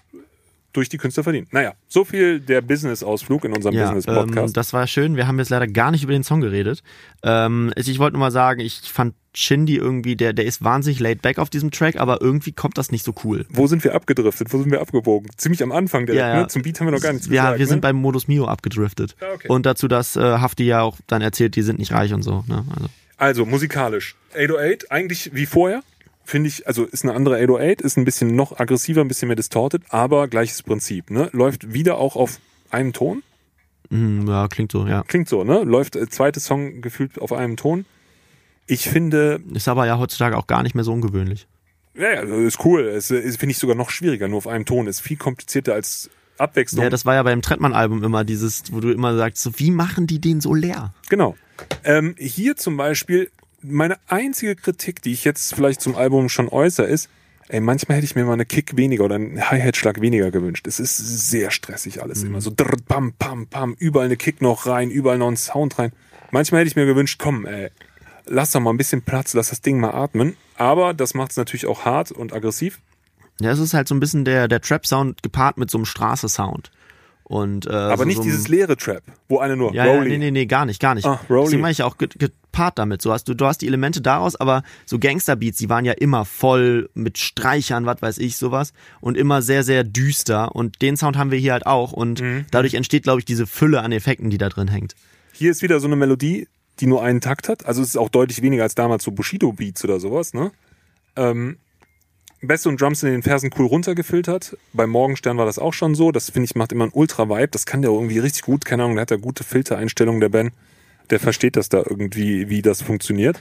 Das ist immer, du kannst so coole Sachen immer so uncool klingen lassen. So, er hat sehr, sehr gute Filtereinstellungen. Ja, aber so ist es doch. Ja, ja, natürlich, der, der natürlich ben ist es sitzt so. in Das seinem Logic absolut. oder in seinem Pro Tools oder was der benutzt, keine Ahnung, was der benutzt, ähm, wird er da sitzen und äh, frickelt den ganzen Tag rum, ah, setze ich den bei 2000, nämlich ein 24 dB oder ein 36 dB. Oh, das ist ganz geil. Dann verzerre ich noch ein bisschen das, was im Output kommt, dann drehe ich den Hall im Reverb-Mix-Anteil noch ein bisschen hoch. Es ist äh, Logisch. Das ist, sind da die Nuancen, die es da. ist eine langweilige. Büroarbeit irgendwie auch, ne? Äh, hier wieder, ich scheiß auf die Eins, ihr seid Pop-Artist wie Peter Maffay, Mhm. ne? Also auch hier muss er wieder klarstellen, ich bin der Harte, ihr seid die zwar auf der Eins seid, aber dafür auch die Kasperles. Ja, mein Style bleibt hart, scheiß auf die Charts, ich spuck auf die Einsladen. Hook ist cool mit der verpitchten Stimme. Mir ging es ein bisschen wie bei dir am Anfang, dachte ich, ah, dann, ja, den Sinn haben wir jetzt, glaube ich, geklärt. Also Coca macht dich einfach geil, du bist geil auf Ist Coca. irgendwie auch cool gesungen, irgendwie sehr, sehr eingängig Coca auf jeden macht Fall. dich feucht, ja, ist cool. Und dadurch, dass es halt dann so oft kommt, also und der Filter ist auch echt sehr, sehr gut. Shindy, Hafti, Puh, weiß ich nicht, ob das die geilste Combo ist. Shindy, super krass, professionell, geiler Typ, so. Pre-Chorus stolpert voll hart. Da kommt sogar mal so ein Einsatz richtig zu spät, finde Mhm. Ja, ich. ja, er ist noch äh, Player, wenn der äh, Beat nicht läuft oder so. Bin noch Player, ne? Und das Ich kommt so voll versetzt. Aber irgendwie Ich geil. bin auch Playboy, wenn der äh, Beat nicht mehr läuft. Genau. Ähm, da hat er wahrscheinlich, so ein Shindy ist ja auch ein übertriebener Rapper, der andere Rapper ein analysiert. Komisch. Was sind die Chipmunks ohne Elvin, nur paar Eichhörnchen? Der Elvin und die Chipmunks-Referenz ist irgendwie nicht cool. Ja, also es ist, ja, es ist jetzt nicht der tiefste Part. Ähm, er macht das, glaube ich, mit diesem etwas daneben rappen, weil es Haft ist. Weil Haft auch gerne so ein bisschen daneben ist. Ja, das Ding ist halt, es ist so lustig, weil Haftbefehl halt mit seinem ganz normalen, ich bin irgendwie abgedriftet, äh, ganz normalen Flow hier reingeht, während Shin, und dann kommt Shindy rein und plötzlich hast du eine ganz klare Stimme Mhm, und du hast plötzlich ein, also wirklich Haftbefehls Stimme ist ja immer leicht distorted, weil der ja immer wahrscheinlich mit ein bisschen Abstand zum Mikro das da reinbrüllt. So klingt zumindest für mich. Und äh, klingt auf jeden Fall nicht so sauberhaft, die Stimme. Immer. Irgendwie. wir- Wahrscheinlich liegt es auch an der Stimme so ein bisschen, weil die halt selber auch ein tortet, bisschen ich, komisch hoch hart. ist und so. Äh, und dann kommt Shindy herein mit einer unfassbar crispen Stimme. Der muss das Mikro mit den Lippen berührt haben, dafür die Aufnahme gefühlt. Und äh, das, das war für mich so, nachdem ich jetzt die ganze Zeit diesen kaputten Hafti-Sound gehört habe, also die ganze Zeit die ersten drei Songs, ähm, war das plötzlich so ein What? Ja. Also es hat mich richtig aufschrecken lassen, diese, diese man- Stimme, weil die über, irgendwie nicht passt einfach. Mhm, Ich weiß, was du meinst. Ich glaube, das ist auch immer ein gewisses Problem mit einem, wenn du mit Hafti features, weil halt seine Stimme so unfassbar einnehmend ist, dass du selber, glaube ich, auch eine krasse Stimme brauchst, um eine krasse Attitüde, um da ranzukommen. Und dann kommt Shindy mit diesem Laidback halt irgendwie ohne Energie und es wirkt halt neben Haftbefehl ein bisschen schwach und deswegen, keine Ahnung, mochte ich seinen Feature-Part auf diesem Track nicht so gerne. Ja, ich äh, bin mir immer noch nicht sicher, ob das wirklich eine gelungene Combo ist, aber beide krass so. Für sich genommen, auch Shindy guten Part abgeliefert. Kann man mal zu Shindy sagen übrigens, äh, ich habe, es gibt nur ein Album von ihm, was ich wirklich geil finde und das ist Fuck Bitches Get Money. Alles, was danach kam, also Dreams, Dodi und auch was davor war mit NWA, war ich, fand ich nicht cool, aber Fuck Bitches Get Money ist der Wahnsinn, finde ich richtig krank. Aber naja, ähm, Habe ich mich nicht viel mit beschäftigt, aber die Songs, ich habe oft schon gute Songs übrigens, wo. Shindy auch noch mitverdient ist, ich glaube, der schreibt im Hintergrund auch ganz viel für andere. Kann sein, vielleicht macht er Er auch hat ja auch Ultra, immer dann gesagt, so er ist der neue Schreiberling von Bushido gewesen dann oder so. Vielleicht macht er auch noch nebenbei Ultra Padayok, aber keine Ahnung, was soll denn so ein Das war ja, Bushido Materia ist ja nicht berühmt, äh, nicht reich geworden über seine Platten. Materia ist reich geworden über die Toten Hosen. Ja, bei den Toten Hosen, also bei Bushido klar auch. Also GEMA-Einnahmen sind auch nicht zu unterschätzen. Die haben wir eben, glaube ich, gerade, habe ich die vergessen. So Nee, du kommst halt krass ins Radio damit. GEMA-Einnahmen bei Toten Hosen ist natürlich auch dieser eine Song mit. äh, Er hat an Tagen wie diesen, glaube ich, genau. mitgeschrieben. So, Das mit dem Song wirst du, mit dem Song hat Campino ausgesorgt, mit dem Song hat aber auch Materia ausgesorgt. Ja, also jetzt kannst du ja wieder ausrechnen. Du kriegst bei jedem Radioplay deine 20 Euro, 30 Euro und dann läuft er halt 10.000 Mal im Radio und dann kriegst du 10.000 mal 20 Mhm. Das war aber mit wahnsinnigem. Abstand der meistgespielte Song im Radio, der meistgespielte Songs auf Partys, auf Vereinsfeiern, auf was auch immer. Äh, Das Ding lief überall. Aber das hat jetzt nicht Shindy geschrieben. nee, das hatte äh, Materia, den wir später noch hören. Also das war natürlich auch ein richtiger Ich weiß nicht, was Shindy geschrieben hat. Das wird ja auch oft einfach nicht äh, Und das hat. Bushido selten. Ja, ja. Also so richtig so Radio-Hits, das war natürlich an Tagen wie diesen, war natürlich echt krass, wie oft das auf irgendwelchen, äh, von irgendwelchen Blaskapellen gespielt wurde. Also, äh, weißt du, das, Das, wurde ja, bei der CDU, als die die Wahl gewonnen haben, haben die an Tagen wie diesen gehört. ja. Ah, ist ganz Obwohl die CDU Moment fragt auch gewesen. ganz andere Songs an. Also ich hatte auch schon CDU-Anfragen, ob die unsere Songs für irgendwelche Veranstaltungen nehmen können. Also die CDU spielt einfach so Musik, was den Leuten, was den Leuten da vor Ort Du meinst jetzt für Crew Cardinal, oder? Ja, zum Beispiel, genau. Also Crew Cardinal wollten die auch irgendwo bei der und der Veranstaltung so, fragen die dann immer an, ob sie das da spielen können. Achso, die müssen das tatsächlich, die fragen das tatsächlich so an, einzeln. Ich weiß nicht genau, warum die das Die haben doch getan wahrscheinlich auch ein haben. GEMA. So. Die sollen einfach bezahlen, ja, habe ich Ja. auch geschrieben. Meldet es einfach an. Ich kann mir nicht vorstellen, dass die Hosen sagen, wir finden es cool, wenn ihr unseren, aber gut, ist natürlich auch Promo gewesen, klar. Ja. Aber ist ja auch scheißegal. Schickt uns wir, auf wir, jeden Fall kein Video, wie ihr unseren Song auf der Veranstaltung spielt. Wir, wir, wir schweifen ein bisschen ab wieder. Ja, ähm, wieder. Genau, also hat uns beiden jetzt nicht so gut gefallen, der Song. Vielleicht. Äh, ich finde den Song, also das will ich nicht falsch verstanden werden. Ich finde den Song cool, weiß nur nicht, ob es die beste Konstellation ist. Hm.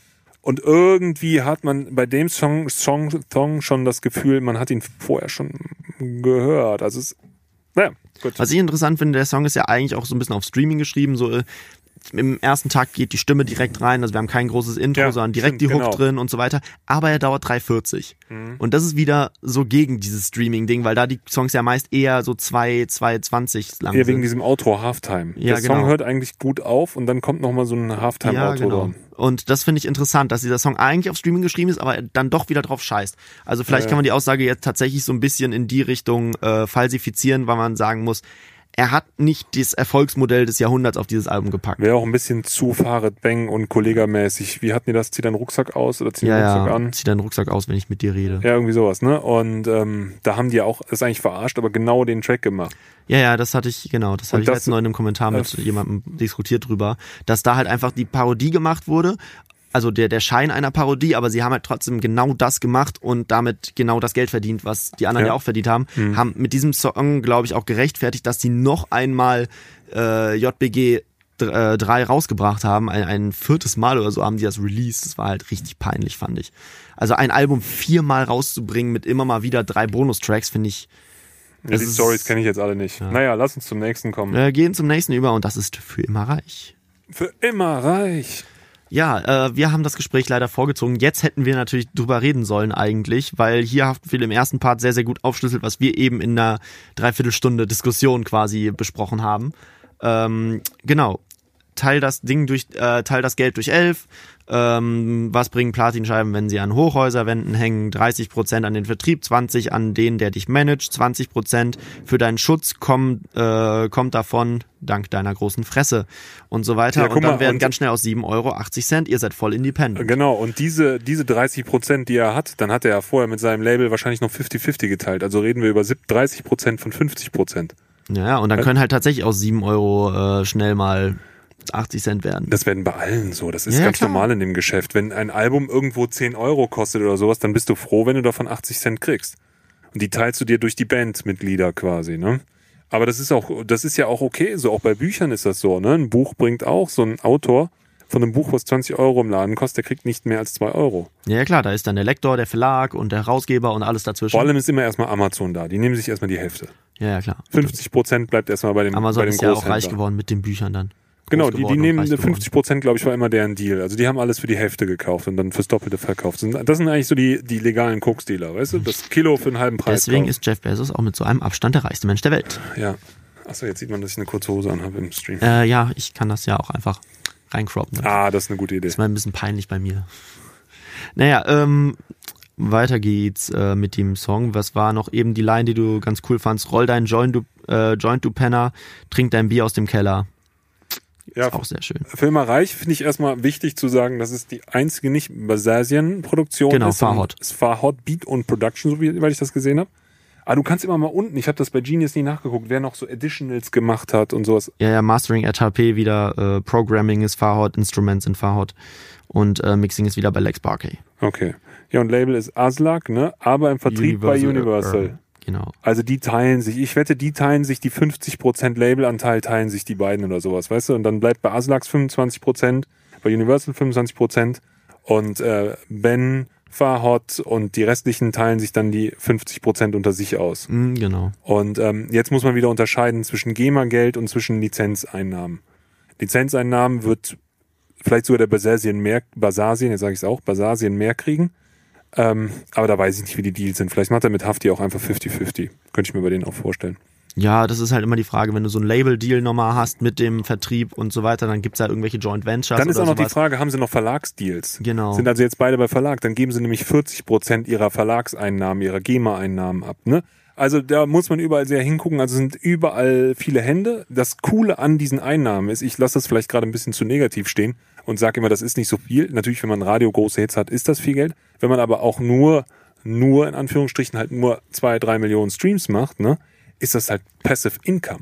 ja, klar. So, ne, du musst halt nicht mehr arbeiten. Du machst einmal ein Album fertig und dann läuft dieses Album im besten Fall für 20 Jahre 50 Jahre wie bei den Beatles und macht immer weiter Padder so. Ne? Das ist natürlich. Ja, du kannst auch mit so einem One-Hit-Wonder-Song äh, riesig werden. Ey, ich kenne genug Leute, die mit, also, ey, das ist ja bei mir genauso. Ich lebe fast von drei Songs oder sowas. Zwei Songs, die quasi meine Ich glaube, kompletten Umsätze damals, machen. als die ähm, Willst du released haben von Alligator halt, äh, da, da war ähm, Trailer Park auch independent, also die haben, glaube ich, auch keinen großen Vertrieb dahinter gehabt oder sowas in die Richtung. Mhm. Und das heißt, die konnten sich den ganz großen Teil der Summe einstecken. Und Willst du ist ja dann so durch die Decke gegangen, dass äh, hier Basti, der Labelchef, hatte irgendwann gesagt, er ist nur mit diesem einen Song Millionär geworden. Und äh, wenn ein Song halt dann so durch die Decke geht, Mhm. dann, also ich kann mir vorstellen, dass Hafti auch an Schabus wissen, wer der Babo ist, richtig gut verdient hat. Wahrscheinlich hat er alles über sein Label gemacht so und ja klar, Ich wenn weiß das nicht, ob er damals schon das Label hatte, aber ähm, Ich glaube, das hat er direkt, aber weiß ich alles nicht. Also da gibt's ja auch immer dieses Trent Reznor-Modell, was früher so gehypt wurde, was ja mittlerweile mit diesem Boxen-Game eigentlich in Deutschland seit fünf bis zehn Jahren gut angekommen ist. So Trent Reznor hat ja immer gesagt, äh, mach doch einfach so eine Limited Edition, wo du 1000 Dinger A 400 Euro verkaufst. ja. Junge, was du da für ein Geld machst, so, ne? Das ist ja das äh, Thema mit den Deutsch-Rap-Boxen auch hier, die ja immer vertickt wurden. Ich will nochmal gerade zum Beat zurückkommen, bevor wir jetzt hier nur den Business-Podcast weitermachen. Ich finde die 808s, also Fahrhaut, auch das, geile Produktion, Hatten wir Soundsets. schon bei Yesin, glaube ich, immer mal wieder dabei. Ich finde zum Beispiel diese 808 Slides zu krass, es nervt mich. Mhm. Es ist zu drüber. Die Hook finde ich völlig überdreht, es stresst mich.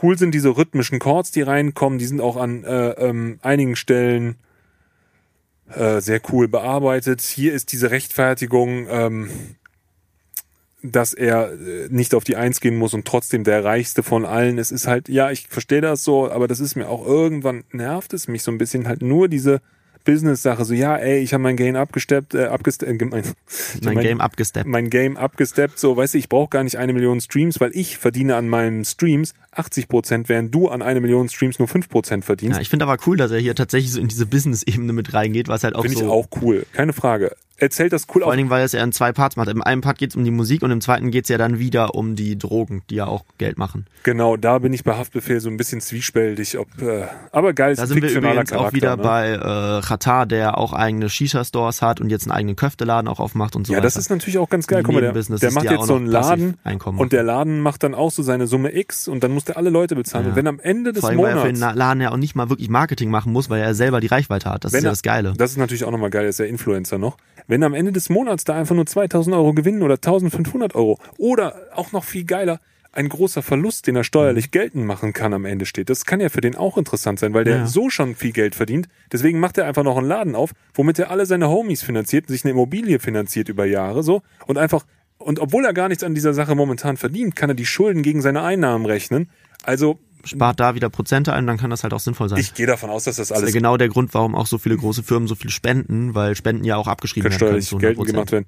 Große Firmen haben eigentlich auch nie Geld. Eigentlich sind reiche Leute immer arm. Ja, ja, klar. Die haben eigentlich nie was, weil das könntest du ihnen ja wegnehmen, wenn sie was haben. Am besten ist es eigentlich immer nichts zu haben und irgendwo das Geld äh, investiert zu lassen. Ne? Aber wir driften heute zu viel ab, aber es ist eigentlich auch irgendwie ganz geil. Haftbefehl macht mit uns, dass wir eigentlich über internationale Drogenkultur Und sprechen. Business in Musik. Und äh, wie funktioniert das eigentlich mit Aber mehr ist aus diesen? Texten halt auch nicht rauszuholen. Wir müssen da irgendwelche Metathemen aufmachen, weil, wie gesagt, es geht sehr viel um Selbstrepräsentation ähm, und um alte Schule, die, die er hier zelebriert. Und er erwähnt Bad Homburg, wie cool das ist, weiß ich jetzt auch nicht, aber ähm, finde ich auch schön. Da war ich mal am Zweitligaspiel. Ähm, Wow, ich wusste gar nicht, dass du mal Fußball geguckt hast. ja, ist lange her, da habe ich auch noch Fußball gespielt. Das ist mittlerweile 20 Jahre her. Ach Ähm, schön. Ich wollte Gute noch, Überleitung. Ich, Was ist noch 20 Jahre her? Äh, Haha. 1999, das ist 21 Jahre. Ich wollte noch gerade sagen, bevor ich hier negativ rüberkomme, ich finde es unglaublich beeindruckend. Auch hier sind wieder so Stutter-Vocals drauf und sowas.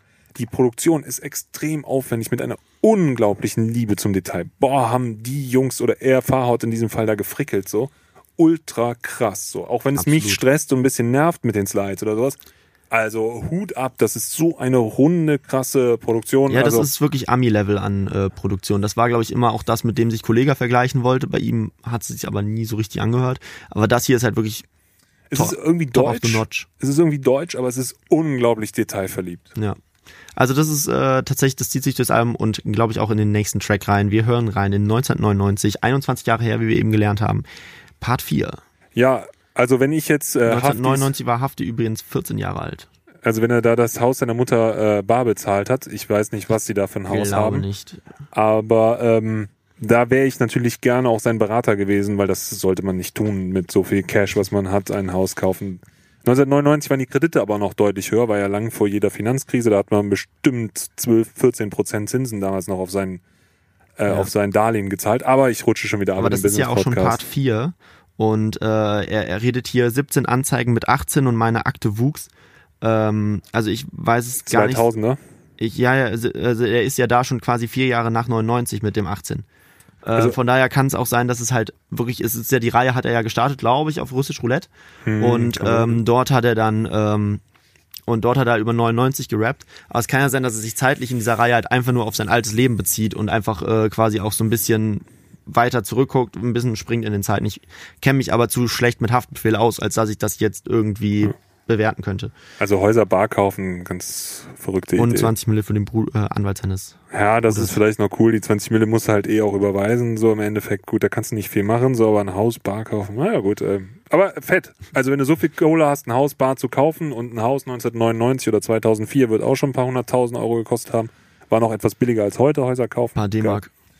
Drums, fett, düster. Ich lese einfach mal meine, meine Sache vor. Das kann man, eigentlich wiederholt es sich jetzt auch bei jedem Ding. Ich finde, der Sound wird jetzt auch nicht Ja. mehr verändert.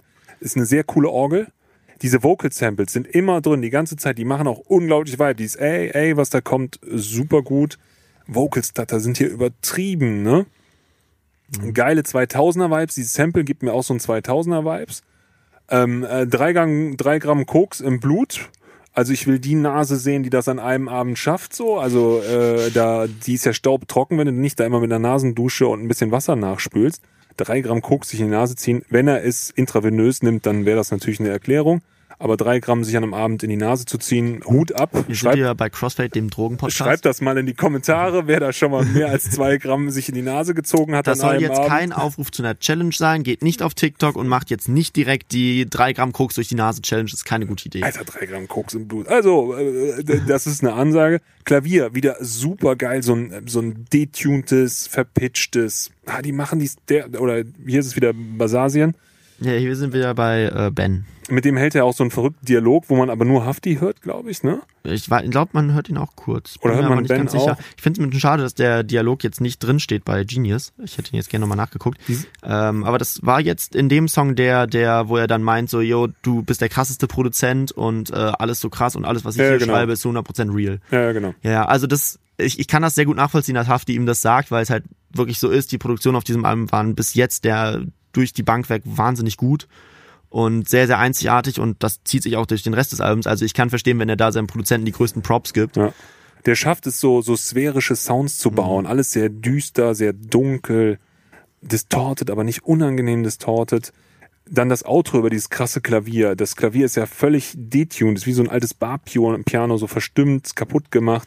Und dadurch kriegt das erst diesen ganz besonderen Vibe. Dadurch wird das so tragend. Vocal-Pitch-Effekte super. Diese Bilder in den Texten. Erzählst du vielleicht jetzt noch mal was drüber? Super. Ich finde die Parts sehr gut. Ich finde übrigens, muss ich bis jetzt sagen, die 1999er-Reihe auf dem Album wirklich sehr stark. Ich will jetzt nicht sagen stärker als die anderen, aber die finde ich sehr stark. Ja, absolut, dieses, dieses brutal. Ich verstehe nicht jedes Wort, aber es ist auch so ein bisschen Haftstyle, solange man Glock und Bom Plomben. Sicher, dass ich glaube, der Dialog ist in Part 5 drin. Ach scheiße, ich gucke die ganze Zeit auf Part 5. Ja.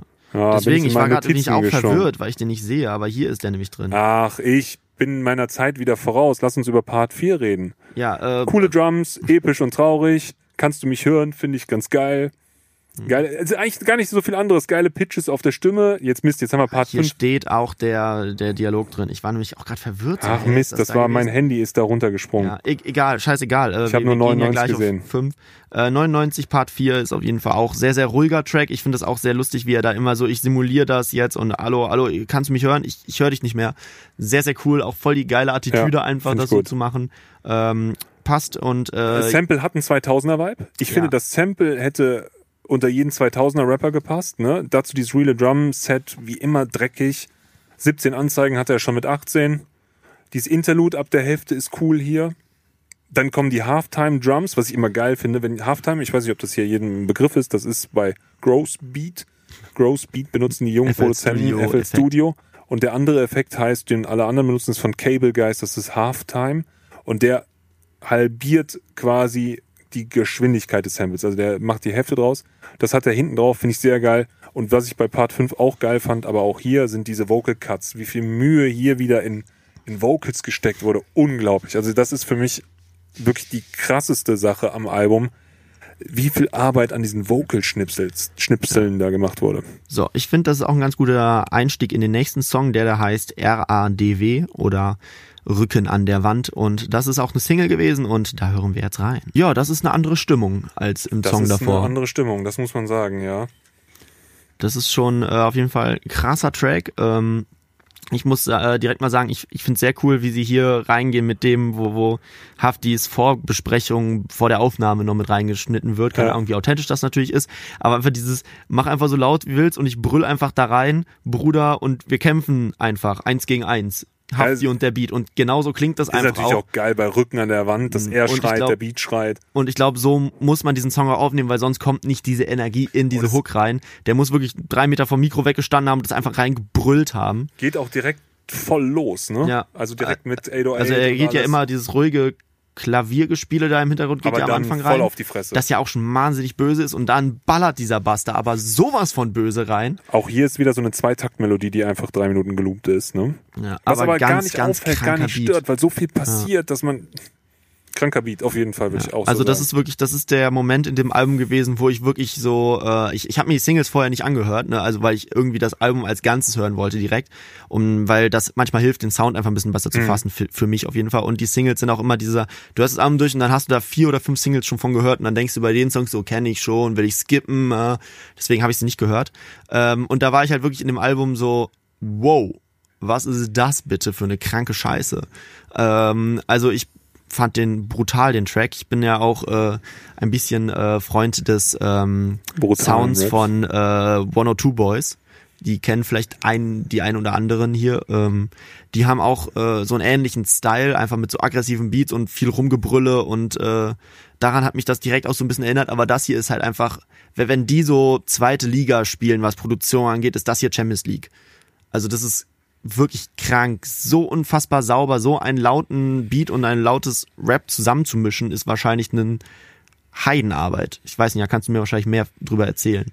Ich finde das jetzt gar nicht so spektakulär, aber ähm, es ist natürlich voll geradeaus dadurch. Also es geht richtig auf die Fresse gemixt. Also das ist alles sehr, sehr gut gemacht und da haben die echt ihre Kniffe. Also Lex Barky hat da einen rausgehauen, was Mix angeht. Ähm, meckern auf hohem Niveau, aber ich hätte auch hier mal wieder eine Kick oder eine 808 weniger hören können. Also es ist schon die ganze Zeit Action so. Also es ist jetzt nicht so zum entspannten Hören abends, sondern da geht's voll ab. Da haben auch einige mit dran gearbeitet hier, ne? Ja, das ist, liegt daran, dass Ein es ein Video, Video dazu gibt. Okay. Deswegen, die schreiben die ganzen Video-Credits noch mit rein. Da stehen dann Video Executive Producer und bla bla bla. Die musst du natürlich alle ignorieren dann hier, weil wir reden ja nicht Für die, das Video. die, die es hören, wir gucken hier immer wieder so zusammen in Genius rein nebenbei und ziehen uns die Sachen, die da stehen, Ja, wir rein. können uns das auch nicht alles merken, was wir hier erzählen. Äh, aber ja, ja klar, hier wieder Lex Barkley dabei und äh, an- ansonsten ist eigentlich alles gleich geblieben. Ich bin nur kurz durchgegangen, ob noch wer anders dabei war, aber außerhalb vom Video war da nicht sehr viel äh, andere Leute beteiligt. Also als, äh, auch wieder gleiches. Prinzip. Es ist auch immer eine krasse Dynamik auf dem Album. Ne? Also es ist ja so, dass auch mit diesen Kontrasten krass gespielt wird. Es ist erst sehr leise und plötzlich geht's voll auf die Fresse wieder los und die Parts sind dann plötzlich runtergefiltert. Ne? Hat man ja schon ein paar Mal gefiltert. Ähm, dadurch kommt natürlich ein ganz starker Kontrast zustande, wo man plötzlich denkt, so, boah, okay, jetzt sprengt es aber den Raum. Mhm. Was aber dadurch passiert, dass es vorher sehr ruhig ist. Ja, also inhaltlich muss ich sagen, habe ich nicht so ganz kapiert. Ähm, also er steht mit dem Rücken an der Wand, ähm, Hand an seinem Schwanz, andere am Ballermann, ganzer Körper angespannt. Also es scheint eine spannende Situation zu sein, äh, in einer Gasse wahrscheinlich, in einer Sackgasse. Und er steht mit dem Rücken an der Wand und muss sich da jetzt rauskämpfen, vermute so ich mal. verstehe ich das auch. Also Ähm, aber wie die Parts jetzt damit zusammenhängen, keine Ahnung, weiß ich nicht. Aber ich glaube, das ist ein Song, den man auch sehr, sehr stark für live geschrieben hat. und er ist halt auch wieder auf Koks, ne? Ja, natürlich. Also das zieht sich ja durchs Album auch so ein bisschen. Ähm, das ist hier natürlich ganz extrem. Ähm, aber der, ja, der, der Song muss live einfach. Das ist wie bei Juju, wo wir auch, oder Juju, Juju, keine Ahnung, wo wir auch den, ähm, diesen Song Live Bitch haben, der auch Ja. eindeutig für live geschrieben wurde. Und das ist hier, glaube ich, ähnlich. Das Ding, wenn dann live die Leute wieder kommen können und dann 10.000 Leute eine Wall of Death bilden und dann bei dem Song zusammen crashen, das muss kranke Bilder geben. Ja, ja, bestimmt. Ja, also sehr, sehr geiles Ding. Bisher auch mein Favorite vom Album. Ähm, werde ich mir wahrscheinlich nicht täglich anhören, aber wenn ich mal aggressive Stimmung brauche, dann äh, ist das, glaube ich, der richtige Song dafür. Ach, lustig, okay, ja, cool. Also ich brauche das ganz oft, wenn man so. Jetzt wird der Vibe ein bisschen anders. Genau, Nicht ganz wir anders, haben aber ein bisschen. Äh, das nächste Feature. Und da können wir auch mal wieder drüber reden, ob das Feature jetzt so toll war oder nicht. Wir, wir hören jetzt rein in Ice. Hier haben wir äh, auf der Produzentenseite eine Zusammenarbeit aus Besesien und Farhot, die das Ah. Ding zusammengedreht haben. Ja. Ähm, genau, und deswegen, bevor wir jetzt zu den Inhalten und den beiden Feature-Gästen kommen, würde ich sagen, sagst du jetzt erstmal was zum Beat. Ähm, ich finde den Vibe ein bisschen entspannter. Es ist nicht ganz so hart verzerrt wie die letzte Nummer zum Beispiel. Also jetzt so im Album gedacht hat man jetzt gerade so einen Punkt, wo man denkt so, wow, okay, ein bisschen entstresst das Ganze. Und ich finde auch, dass so diese Distortion, die die ganze Zeit vorher war, auch schon einfach so ein harter, so ein harter Lärmpegel einfach ist, wo man so in Alarmbereitschaft ist. Und das hat hier so ein bisschen, also die 808 ist jetzt nicht unverzerrt. Ich will nicht sagen, hier ist keine Distortion auf dem Track, aber es ist ein bisschen runtergestrippt. Die Orgel und die Bells, die da sind, geben mir auch so einen schönen relaxten Vibe. Ich finde es, das Sample geht ein bisschen in Richtung modern trappig. Ich könnte mir hier auch irgendwie, ja, irgendwie, ne, noch ruhigere Drums drunter vorstellen oder sowas, aber ich finde, das ist so ein etwas klassischeres Trap-Sample. Viel Autotune in der Hook, was ja am Anfang auch noch ein bisschen kritisiert wurde. Wieder Vocal Stutter, super geil. Die Kicks haben auch schon vorher die ganze Zeit immer so ein bisschen so ein Timbaland-Vibe. Ich weiß nicht, ob du verstehst, was ich meine. Das ist immer so, als wäre so ein, so, Timbaland, ich kenne nur die Schuhe. so ein, so ein, so ein Türknallen auf der Kick drauf. Das klingt immer so, so, die, die, die, die haben immer so einen knallenden Kleiner Raum. Foley-Effekt. Ja, so, ja, so, so wie ein Foley benutzen die das quasi. Genau das, so. Ja, übrigens witziges äh, Faktum um diesen Song heraus, was ich eben auf Genius gelesen habe. Ähm, dieser Song wurde schon 2017 aufgenommen. Und zwar auf dem Splash Festival, weil da wahrscheinlich Gucci Mane war und Ja. Hafti halt auch. Und dann haben die zusammen im äh, vom Splash Mac gibt's da so ein Studio, weil die immer mal wieder so Spaßsachen auch machen und Interviews da geben und so. Da haben die den Song aufgenommen und äh, jetzt ist er rausgekommen. Das ist schon irgendwie auch witzig, wie dann da die Connection laufen. Auf dem Fest, ich kann mir vorstellen, dass viele Deutschrap-Ami-Features auf solchen Festival-Events halt geklärt werden. Ist wahrscheinlich auch Weil billiger, wann haben die Deutschrapper da mal die Chance, mit denen zu reden sonst? mit denen dabei zu sein. Ne? ja. Also ich, Also es ist auch immer irgendwie äh, die die äh, Gage, die Deutschrapper dann nehmen bei, also ich weiß nur, Genetik war damals ganz krass mit einem Wu-Tang-Feature, zwar Wu-Tang aus zweiter Reihe, aber trotzdem RZA hatten sie drauf. Ähm, ah, RZA ist schon krass. ja, ja, also war, war auch ein krasser Moment damals. Ähm, dann hatten die, äh, hatte Kollege, hatte The Game, der wollte das noch ein bisschen höher leveln, keine Ahnung, er hat nur The Game bekommen. Äh, und dann hat, ähm, und jetzt halt Gucci Mane, ne? hier Nas war bei Kollege auch mal mit dabei und so. Also es gibt so ein paar solche Features. 6 9 hat relativ viel in Deutschland gefeatured, so mit Farid Bang und so. Die Franzosen kommen jetzt auch langsam aber sicher, also langsam aber sicher läuft dieses Feature-Business auch mal international an. Aber Wie ich kann schon findest du verstehen, die dass die, Vermischung der Sprachen auf dem Track? ich finde das irgendwie immer schwierig. Also ich finde allgemein hier ist es halt ähnlich wie mit Shindy wieder, weil Gucci halt auch so ein Typ ist, der relativ lay, äh, laid back rappt So einen und aktuellen ruhig Trap-Sound ist, halt genau. auch hat irgendwie, Und ne? keine Ahnung, irgendwie, es, es klingt immer komisch, wenn Hafti dann reingeht. So, bei, bei Shindy eben war er auch, äh, war Du Shindys meinst, Part Gucci als Mane zweiter. und Shindy wäre besser gewesen für Hier dich? setzt, ja, ich glaube, das hätte besser gepasst einfach. Ich glaube, Shindy und Gucci Mane sind halt auch flowtechnisch und vom Inhalt eher ähnlicher als Haftbefehl, weil Haftbefehl halt gar nicht dieses Iced Out eigentlich zelebriert. Ich finde das immer so ein bisschen albern, wenn die, das nimmt mir immer so diesen Gangster-Flair von den Amis weg, dieses Unantastbare der Amerikaner, wenn die dann mit so Deutschen auf dem Track sind. Vor allem, weil der deutsche Markt ja auch so viel kleiner und unbedeutend Das ist irgendwie so, so ein bisschen lustig, aber das ist es ja auch gar nicht. Berlin und Frankfurt, das sind so krasse Städte, so, da geht so viel Business in den Städten. Mhm. Also es kann ja mindestens mit jeder amerikanischen Stadt auch irgendwie mithalten, auch auf einem anderen Level, so. Aber, oder mit einem anderen Style. Ja, aber sie kriegen trotzdem immer nur die Leute, die halt nicht die krassen sind. So, weißt du, Gucci Ah, ist jetzt ja auch nicht der Nummer 1 Typ da, aber es hat noch keiner ein Feature mit Drake, es hat noch keiner Ja, einen das mit stimmt, Kendrick, ja, ja, äh, hat noch keiner eins mit Kanye. Also mit den ganz, ganz Großen kommen sie immer noch nicht rein, sondern es ist immer so The Game. Natürlich ist einer von den ganz Großen, aber halt von vor Aber auch zehn nicht Jahren. 50 Cent, so, ne? So, ja, auch das nicht. Auch Nas hat mit Kollega nicht gefeatured, als Nas gerade Ilmatic rausgebracht hat, sondern als Nas eigentlich schon irrelevant war. Und äh, so weiter und so fort. Also das sind Mhm. alles die Leute, nach ihren Karrieren ist es dann ganz schön, wenn Kollega mit, das war damals, war die Story, dass er mit 30.000 Euro auf ihn zugegangen ist und gesagt hat, Feature? Und dann meint Nas so, 30.000, klar. Und äh, das sind halt die Momente, wo du dann irgendwie, also es ist schon bedeutend, klar, aber es ist nicht so bedeutend. So, und das ist halt das Witzige, so, weil, wie gesagt, für einen Drake reicht's nicht, für einen Kendrick reicht nichts und für einen Kanye halt auch nicht. Ich habe immer so das Gefühl, hatte ich aber bei Shindy eben auch, dass die dann so B-Parts oder C-Parts, die die schon so seit einem Jahr auf der Festplatte haben, einfach dann so drüber rappen, so.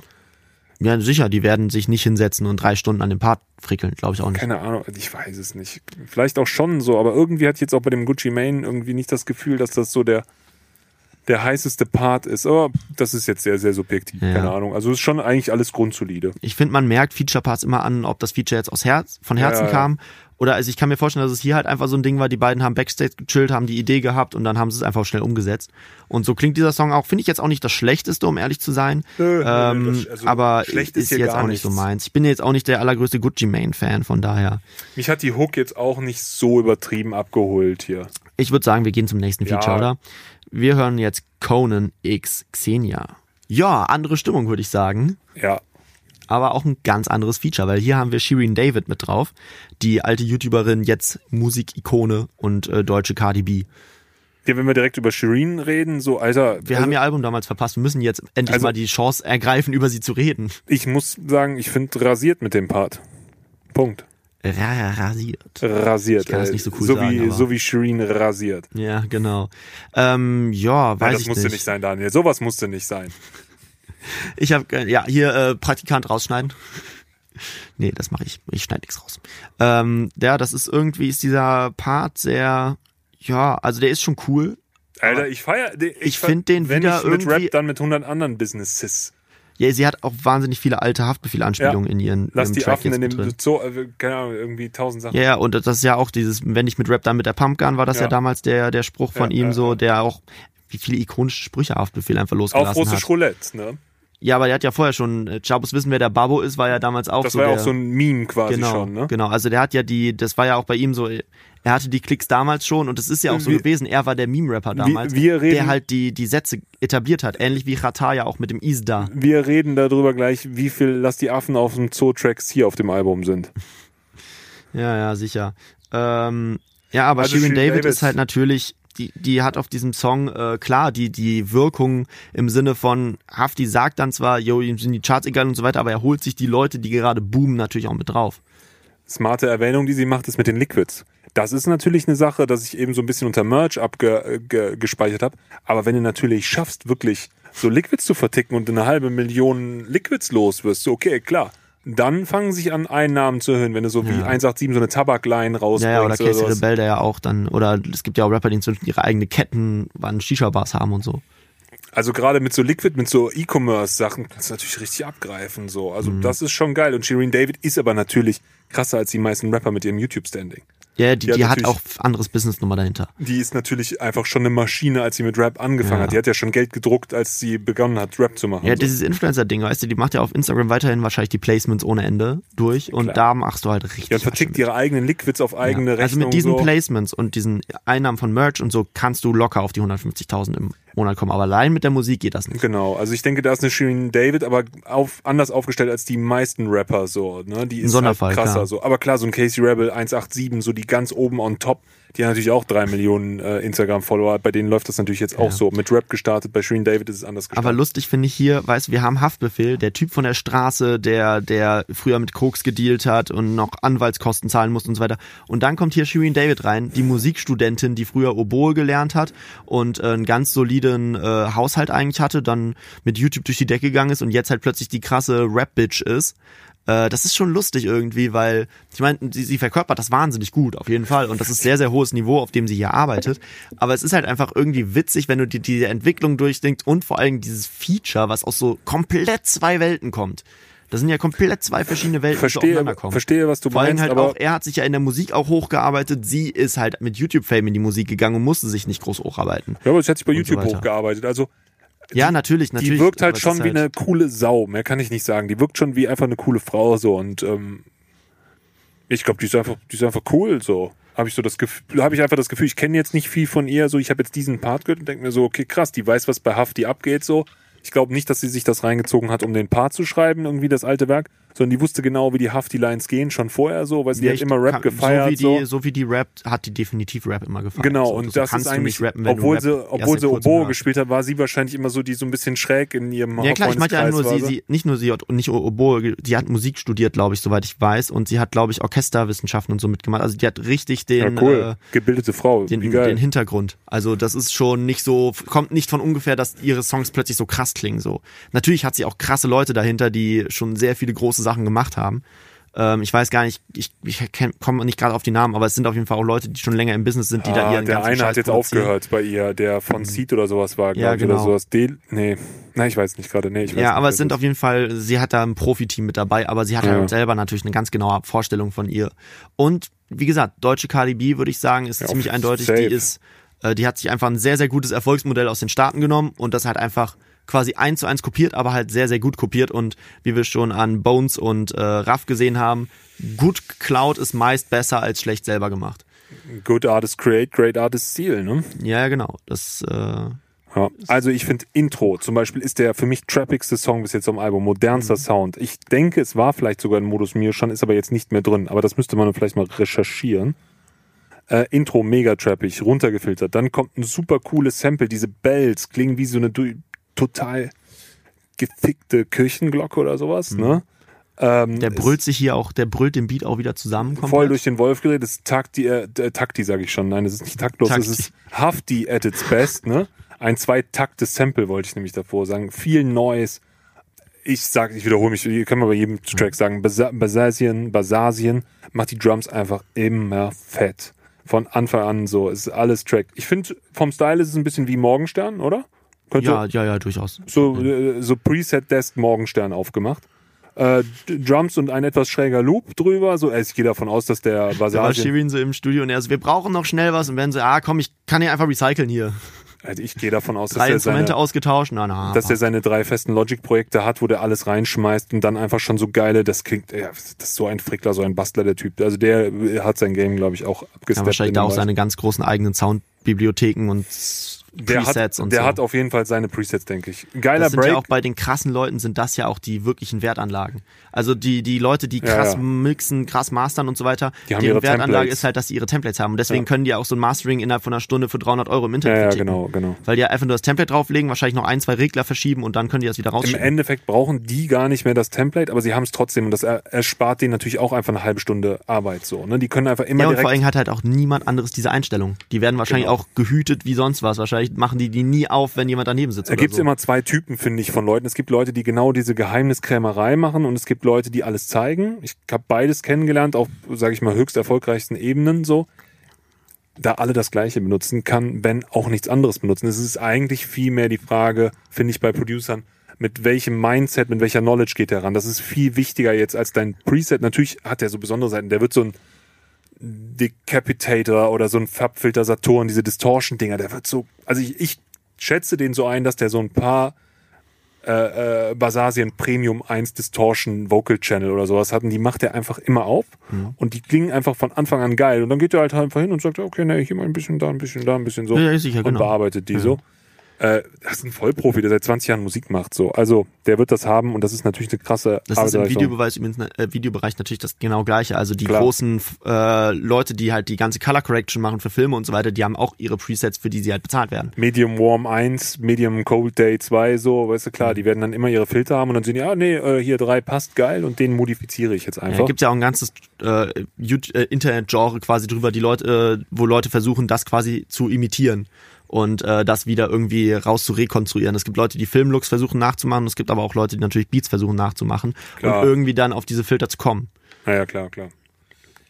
Ja. Äh, Ist, aber auf Reddit wird's tausend, also bei ähm, Basasien weiß ich jetzt nicht, aber bei den großen Produktionen steht oft, ey, wie macht OZ seine Clap, ey, wie macht das so, das ist ja ein normales Thema. Was so. ich immer lustig finde, sind so Genius Annotations, da bin ich ja schon ein paar Mal drüber hergezogen. Hier zum Beispiel hat jemand bei der Line Scheiß mal auf Arnold, ich bin Conan der Barbar geschrieben, die Polizei verwendet Arnold als Codewort für die Zentrale. Und ich mir dachte so, nee, äh, ich glaube, er redet hier eher von äh, Conan der Barbar, weil Arnold Schwarzenegger im Film den ja gespielt Würde hat. ich jetzt auch interpretieren. Weil da, da, da, da denke ich mir manchmal so, wo holen Leute dann solche komischen Zeilen her? Also also solche- wahrscheinlich Jahrgang 2010. Ja, keine Ahnung. Äh, auf Conan der Barbar übrigens hat äh, Kendrick auch schon des Öfteren mal äh, referenziert, äh, weil er ihn als so die, die Galionsfigur quasi da so auch mal immer wieder hinstellt. Ähm, also zum Beispiel in Good Kid, Mad City kommt der beispielsweise auch Ist mehrfach Action vor. cool. Ja, ja. Ähm, Conan der Barbar ist also scheinbar ein sehr, sehr klassisches Bild, was auch im Ami-Rap des Öfteren verwendet mega wird. erfolgreicher Film halt, ne? Ja, und auch halt diese, diese, ähm, diese Figur, dieser ja, quasi Goliath. So eine Nazi, quasi, so eine Nazi-Größe, so, Genau. ey, so, so ein arischer Held, ey. So muskelbepackter, Kommt ja noch aus diesem Heldenkino. Typ, so. Ja. Geiler Break bei Du Hurensohn und vor dem Hook kommt nochmal so ein Break dann, ne? Hook dann ohne Drums und dann kommt's nochmal super fett reingeknallt. Das ist wieder gearbeitet mit dem Kontrast. Shirin habe ich schon gesagt, ich finde die Strophe echt gut von der. Ich mag das, was die da macht. Ich finde das auch richtig cool von ihr. Stimmenbearbeitung ist exzellent für mich auf diesem Track. Also, ja, Mann, so muss hier Da der, ist er, der um es nochmal gerade zu erzählen für die Leute, die es nur hören. Der Klims hat hier gerade ein Bild von Conan, dem Barbaren, aufgemacht. Genau. Und ähm, ja, der sieht ein Das hat bisschen so Arnold aus. Schwarzenegger in seiner großen, großen Zeit, als er noch voll aufgepumpt war und das ist halt krank. Ja, es ist, auf, es ist krank, das ist, glaube ich, das richtige Wort. Ja. Shireen, fett, super Stimmenbearbeitung, bin ich mega Fan. Dann kommt bei ihr noch so eine extra Snare in der Strophe rein, super. Ich mache so, so ein paar Details, arbeite ich gerade runter. Wieder die runtergefilterten Drums kriegt er immer sehr gut hin. Und dann ist mein Lieblingszitat, äh, wenn ich mit Rap, dann mit 100 anderen Businesses. Genau, da sind wir wieder bei dem Thema. Status mega. Warte, wolltest du eingreifen? Sonst mache ich gerade Nee, meinen. ich hätte jetzt sonst nur gesagt, äh, ich, wir haben das ja eigentlich schon besprochen mit dem Marketing und so. Und der Song hört für mich bei 2,50 auf und dann hängt er aber noch bis 3,20 so ein, äh, äh, so ein Hall dran. Endet auch mit so einem geilen Hall. Sprachlich hau dich total schaden wie Conan der Barbar.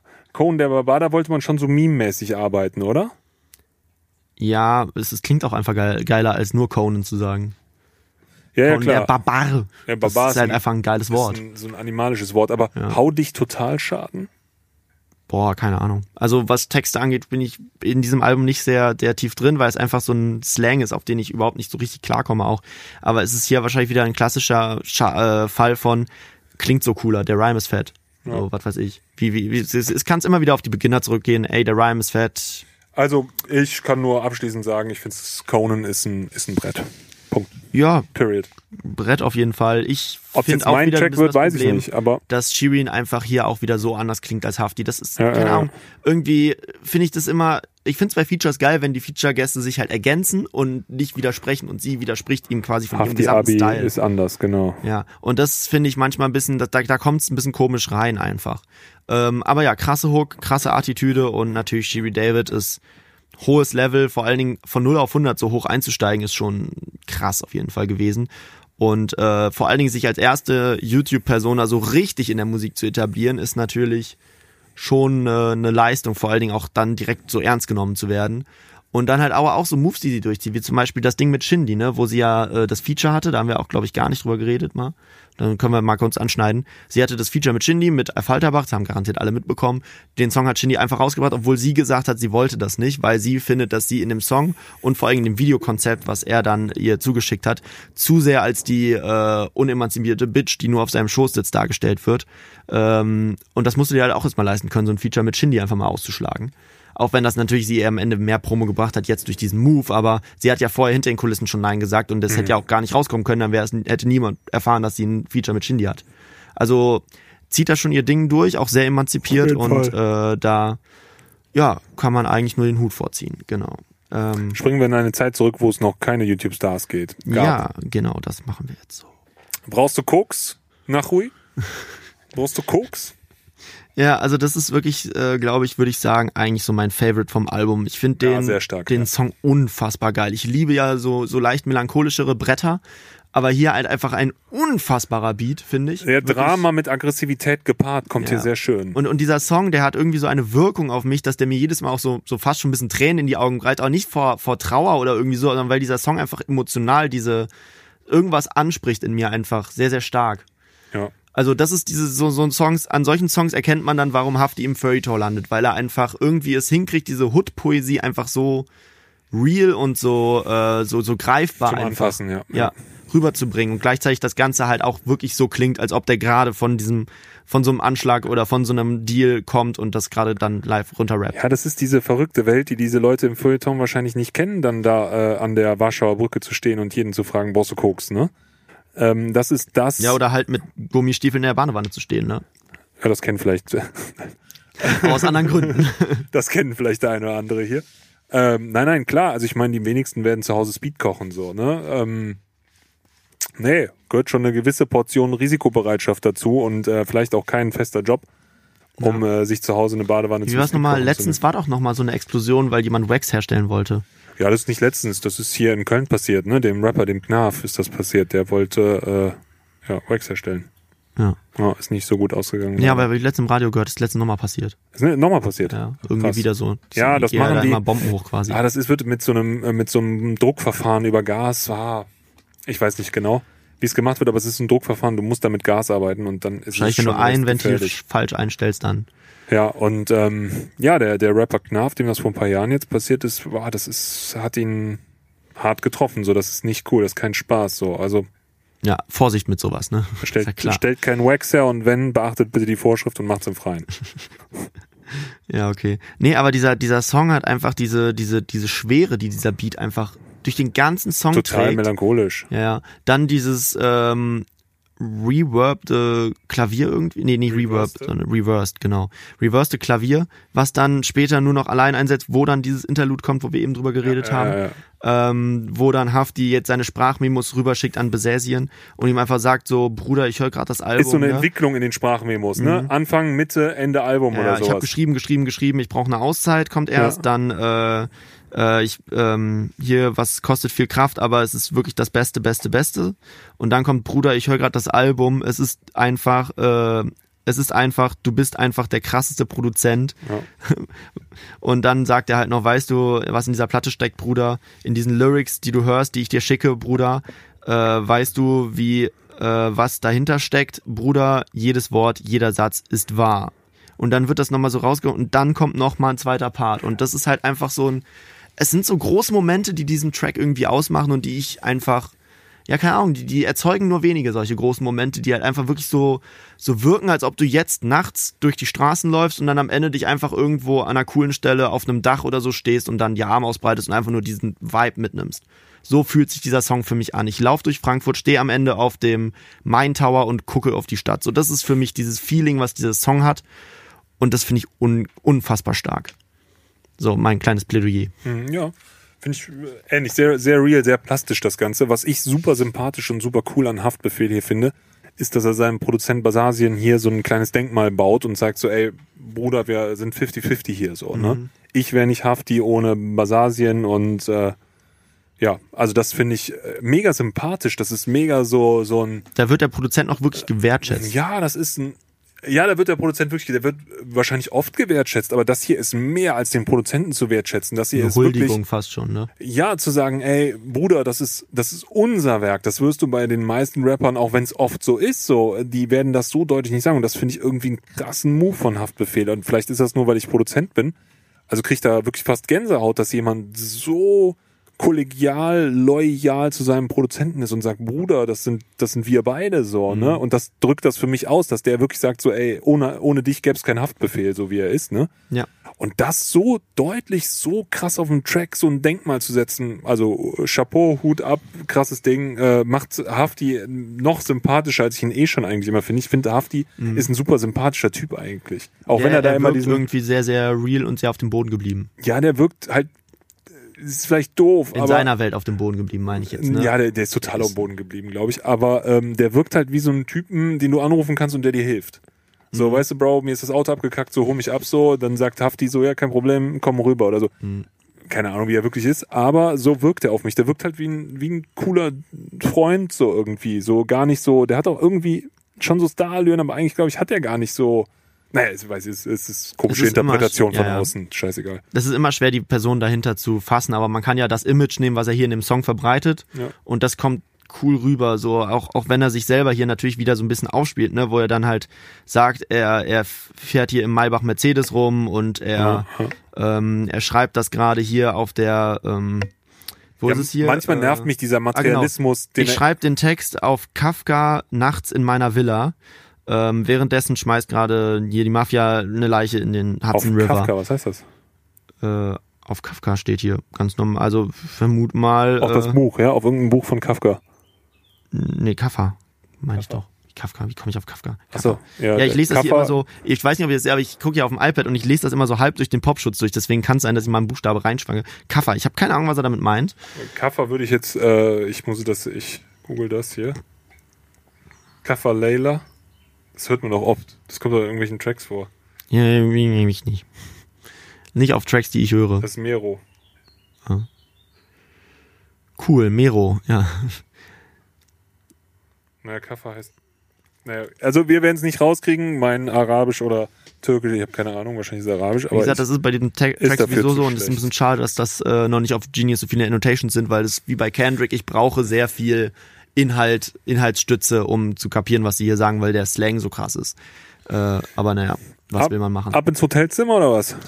Ich würde sagen, der Song ist äh, ausführlich erörtert, äh, finden wir, glaube ich, beide krass Gut, Highlight. sehr gut. Also ich finde die Ja. ganzen Äh, ich wollte noch 99er. einmal ganz kurz noch sagen, das Ja. Video dazu äh, ist auch sehr cool, weil ich glaube, sie haben es so gedreht, dass sie einen, eine Kamera quasi auf einem Beamer geschnallt haben. Auf diesem Beamer ist ein Zusammenschnitt von ganz vielen alten Ausschnitten aus Haftbefehls, Interviews und so, äh, alten Musikvideos und so weiter äh, und alten Videos insgesamt. Ich glaube auch so ein paar Kindheitssachen mit dabei und so. Und äh, damit sind die quasi in einem Block gewesen, haben den Beamer einfach unter der Kamera gehabt und sind damit dann durch die, äh, haben damit dann quasi geschwenkt durch die Häuser. Und an den Häuserfassaden sieht man dann dieses Beamerbild. So wirkt das Video auf mich. Ich weiß nicht, ob sie es so gedreht haben, aber das ist meine, mein educated guess. Und das fand ich auch ziemlich cool, äh, einfach weil diese, man, man sieht halt diese Häuserstruktur nur durch das Bild im Beamer quasi. Und ähm, das ist halt auch irgendwie ein sehr, sehr cooles Bild, was sie da quasi aufgemacht haben. Aber genau, das wollte ich nur kurz angesprochen haben und dann können wir gerne jetzt weitergehen. Das ist ein Haftbefehl, den man, glaube ich, so noch nicht so oft gehört hat. Äh, Das finde ich fast so einen richtigen Basasien-Beat. So Mhm. hätte ich früher gesagt, klingt ein Basasien-Beat. Irgendwie mit dieser Percussion drin und sowas. Ja. Äh, Tarek hat gerade angerufen, er wollte seine Nummer zurückhaben. ja, genau, wahrscheinlich. Ja. Äh, oder ist- klingt auch wie eine, ja, könnte auch Tarek gemacht so haben, wie die Nummer, oder? wie ich oder ja, sowas, oder? Ja, Ja, würde ich sagen. absolut, ja. Kommt, kommt in die Richtung, ist auch wieder hier so ein, so ein Trennungssong, ne? Wo Ben, glaube ich, das Klavier gespielt hat oder sowas. Ich weiß es nicht genau, aber ich glaube, da hat er irgendwie Keyboards gemacht oder Keys. Ja, oder ich meine, das war was. Äh, war ja, was. da ist, da klingelt was. was. Ja, ja. Piano von Ben, kann so sein. Ja, passt ja auch. Äh, aber Könnte halt Tarek drauf. Drums mit Highcut kommen super, super Ben sphärischer sitzt jetzt Vibe. inzwischen in Berlin, ne? Das kann sein, keine Oder? Ahnung. Ich meine. Ja, kann sein. Ich meine, der wäre da auch in der. Aber es ist auch. Ja, ne, ich habe keine Ahnung. Kann auch sein, dass er noch in Köln sitzt. Viel Reverb, Vocoder-Effekte, super atmosphärisch, viel Noise, eigentlich nichts Neues, wie auf allen Tracks vorher das Ganze. Er singt aber in Kopfstimme Haftbefehl, was ich sehr krass finde. und mit viel Autotune drauf. Ein Hafti-Liebeslied mit Autotune habe ich hier geschrieben, geschrieben, so. Ja, also Interessant. sphärisch, groß, cool, äh, eine kleine Liebeshymne. Ich habe hier noch zwei Sachen, die ich dir zur Textanalyse auf den Weg schmeißen wollte. Ich habe mich natürlich kaputt gelacht bei Teufels Schuppen in der Nase. Das ist sehr, sehr cool. So, das habe ich noch nie für Koks gehört. Das ist eine neue Metapher, die ich vielleicht sogar in meinen Sprachgebrauch einbauen möchte. Äh, und dann finde ich halt sehr geil, du gehst deine, ich gehe meine. Das ist so geil verkürzt. Jeder weiß, was er meint, so, aber er sagt halt, ich glaube, es kommt auch Weg irgendwann, aber am Anfang sagt er immer nur, du gehst deine, ich gehe meine. So richtig geil. äh, Ju äh, Jugendsprache ist es ja gar nicht mehr, aber äh, Straßensprache. Ich gehe da, ich gehe meine, äh, also, ne, ich gehe meine, Ja, du ja. gehst deine. Super. Er wirkt auch so ein bisschen reflektiert in diesem Song mit diesem dieses Bild von ich sitze im dunklen Hotelzimmer. Das kann man schon ein bisschen fühlen auf jeden Fall auf dem auf dem äh, Track. Aber ähm, ich finde es ein bisschen oft, wie er hier die, den Autotune-Gesang einsetzt. Irgendwie, ich weiß nicht, so cool finde ich den, um ehrlich zu sein, mit seiner Stimme nicht. Ich glaube ja, also in meiner Meinung nach der ist äh, der beste Autotune-Sänger in Deutschland, glaube ich, wirklich jetzt, ne, hier unpopular vote wahrscheinlich, aber für mich ist das einfach äh, El Guni. Ich finde, El Guni hat irgendwie genau die Stimme, die man dafür braucht. Und Amerika ist der beste Autotune-Sänger mit, mit Abstand und natürlich auch im Vergleich zu Deutschland. Das ist Witz. Äh, Travis Scott einfach. Der, der Typ kann mit Autotune Dinge singen, die kriegt Beyoncé nicht besser hin. Das ist äh, unglaublich. Aber naja, das ist eine eigene Kunst für sich, glaube ich, einfach. Also ich finde jetzt auch, das ist jetzt vielleicht nicht sein Ding, in Kopfstimme mit Autotune zu singen. Ja, aber erstaunlich mal so einen reflektierten ja, Liebessong zu hören, wo er ja auch hier diese Diskussion aufmacht im Sinne von, er, er kommt halt aus so einem Milieu, wo es halt schwer ist, eine normale Frau zu kriegen. Äh, weil man halt einfach diesen Ruf hat von der Kanacke und Ja. der von der Straße und so weiter. Ja, ich glaube, das ist so auch ein typisches Thema, was wir beiden White Boys aus der Mittelschicht jetzt irgendwie nicht verstehen, so, ne? Bei uns ist es ja quasi andersrum. Wir kommen an diese Kanackenbräute nicht ran. Wir kommen. Ja, ja, wahrscheinlich auch das so, ne? Muss man sich auch nachfragen, wie oft hat man das eigentlich schon im Leben versucht, ne? Also das ist, glaube ich, so ein Thema, was wir schwer erfassen können, weil das so für uns ist ja gerade bei dieser Black Lives Matters Diskussion in Amerika, so dieser Rassismus oder sowas, den es ja hier in Deutschland auch zu Haufen Gut, dass du es ansprichst, da habe ich nämlich letztens noch mal länger drüber nachgedacht, weil ich einen äh, Film gesehen habe. Der Film war nicht gut, aber das Thema war interessant. Lake, Lakeview Terrace hieß der, glaube ich, mit Samuel L. Jackson. Der Film war, wie gesagt, nicht so geil, müsst ihr euch nicht angucken, aber es ging um ein wei äh, weiß-schwarzes Ehepaar und um einen schwarzen Nachbarn, der das nicht so cool fand, dass die zusammen sind. Und da wird halt, der Film führt die Diskussion leider nicht, deswegen war er ja nicht gut, aber äh, es wird kurz angeschnitten, diese Diskussion von, egal welches Problem der, der Weiße so gesehen hat, also der, der äußert dann irgendwie so ein Problem, was er sieht, also für ihn, was ihn belastet. Und seine Frau sagt ihm einfach nur so, das ist für dich also ein Problem. So, und ich Ja. glaube einfach dieser, das Ja. ist so ein Problem, weswegen ja, wahrscheinlich Schwarz und Weiß da nicht so oft zusammenfinden, weil halt einfach, du kannst dir, glaube ich, als Weißer nicht vorstellen, wie es ist, in einer Gesellschaft zu leben, die dir jeden Tag in die Fresse schlägt. Und äh, ich, dass halt all deine Probleme, auch wenn das natürlich ein dämlicher Vergleich ist, weil deine Probleme sind genauso viel wert wie seine Probleme, nur halt seine wiegen halt schwerer. Also ich Ähm, glaube, diese verrückte, die andere Situation, Person, ne? diese verrückte Situation, also wenn du mal in Afrika oder also in China oder so, habe ich das auch krass gemerkt. Ähm, natürlich nicht mit dieser Negativ ähm, Behaftung, dass hier oft schwarz mit kriminell und Diebstahl und mit Flüchtlingen zusammengesetzt wird. Wir Weißen sind natürlich im Ausland auch oft, ah, guck mal, da kommt der reiche Europäer oder sowas. Ne? Wir haben natürlich oft auch noch das dieses wohlhabende Standing noch im Ausland. Wo wir uns, wenn wir in Rom sind, darüber aufregen müssen, dass die ganze Zeit Leute kommen und uns Ding- Dinge verkaufen wollen. Genau, das machen Das sind wir ja unsere Probleme, in Afrika, solche Sachen jetzt umgekehrt oder sowas, in äh, welchen Ländern. Aber ich fand das halt auch schon echt strange. Zum Beispiel in China war es am allerkrassen. Ich meine, die Chinesen sind auch einfach krass, aber da war es halt so mega krass, wenn du so durch Teile des Landes gefahren bist, wo wenig Europäer, Weiße hinkommen, so. Da sind die Leute halt stehen geblieben, haben Bilder gemacht von mir und so. Wahrscheinlich, weil ich auch recht groß Ja, bin. wollte ich so. gerade sagen, du, du bist ja, glaube ich, auch mal drei Köpfe größer als jeder in China. Ja, ja, aber gut, da hätten sie wahrscheinlich auch Haftbefehl krass fotografiert, der ja auch so ein Riese ist. Ähm, das ist Da ultra ja strange so. Und wenn du dann in so einem Klassenraum sitzt mit 25 Schülern, du bist der einzige Schwarze in dem Raum so. Ja, Alter, das ist schon so ein Film, den du halt nie nachvollziehen kannst aus unserer Ja, Perspektive. da haben wir bei OG Kimo schon länger drüber geredet. Also falls euch Naja, bei der aktuellen das- Debatte das Thema genauer anhören wollt aus unseren Gehört Mündern, ja auch nicht hin. hört euch OG Kimo an. Es gab ja da auch von Modus Mio die Aktion, dass sie am Blackout Tuesday äh, den ähm, den Screen schwarz gemacht haben und gleichzeitig 216 von OG Kimo auf die 1 gesetzt haben. Am Tag danach flog der aber natürlich sofort wieder raus und dann war jegliche Politik wieder weg von dieser Playlist und es war wieder Friede, Feuer, Eierkuchen und ich hab den Flex. Bro, scheiß auf Politik, lass uns Trap. King punkten. Ja, Mann, auf jeden Fall. Äh, gehen wir weiter. Jo, der Song Trap King mit UFO 361, das nächste interessante Feature hier in diesem äh, Kosmos, in dem wir hier betreten von Haftbefehl. Was sagst du dazu? Auch hier muss wieder betont werden, wie viel Kohle und Padayok er eigentlich macht, so, und dass er 30k in der Woche verballert. Dieser, äh, Ich glaube, das musst du aber auch machen, wenn du mit UFO featurest. Ja, weil UFO ja auch nur über diesen Materialismus redet.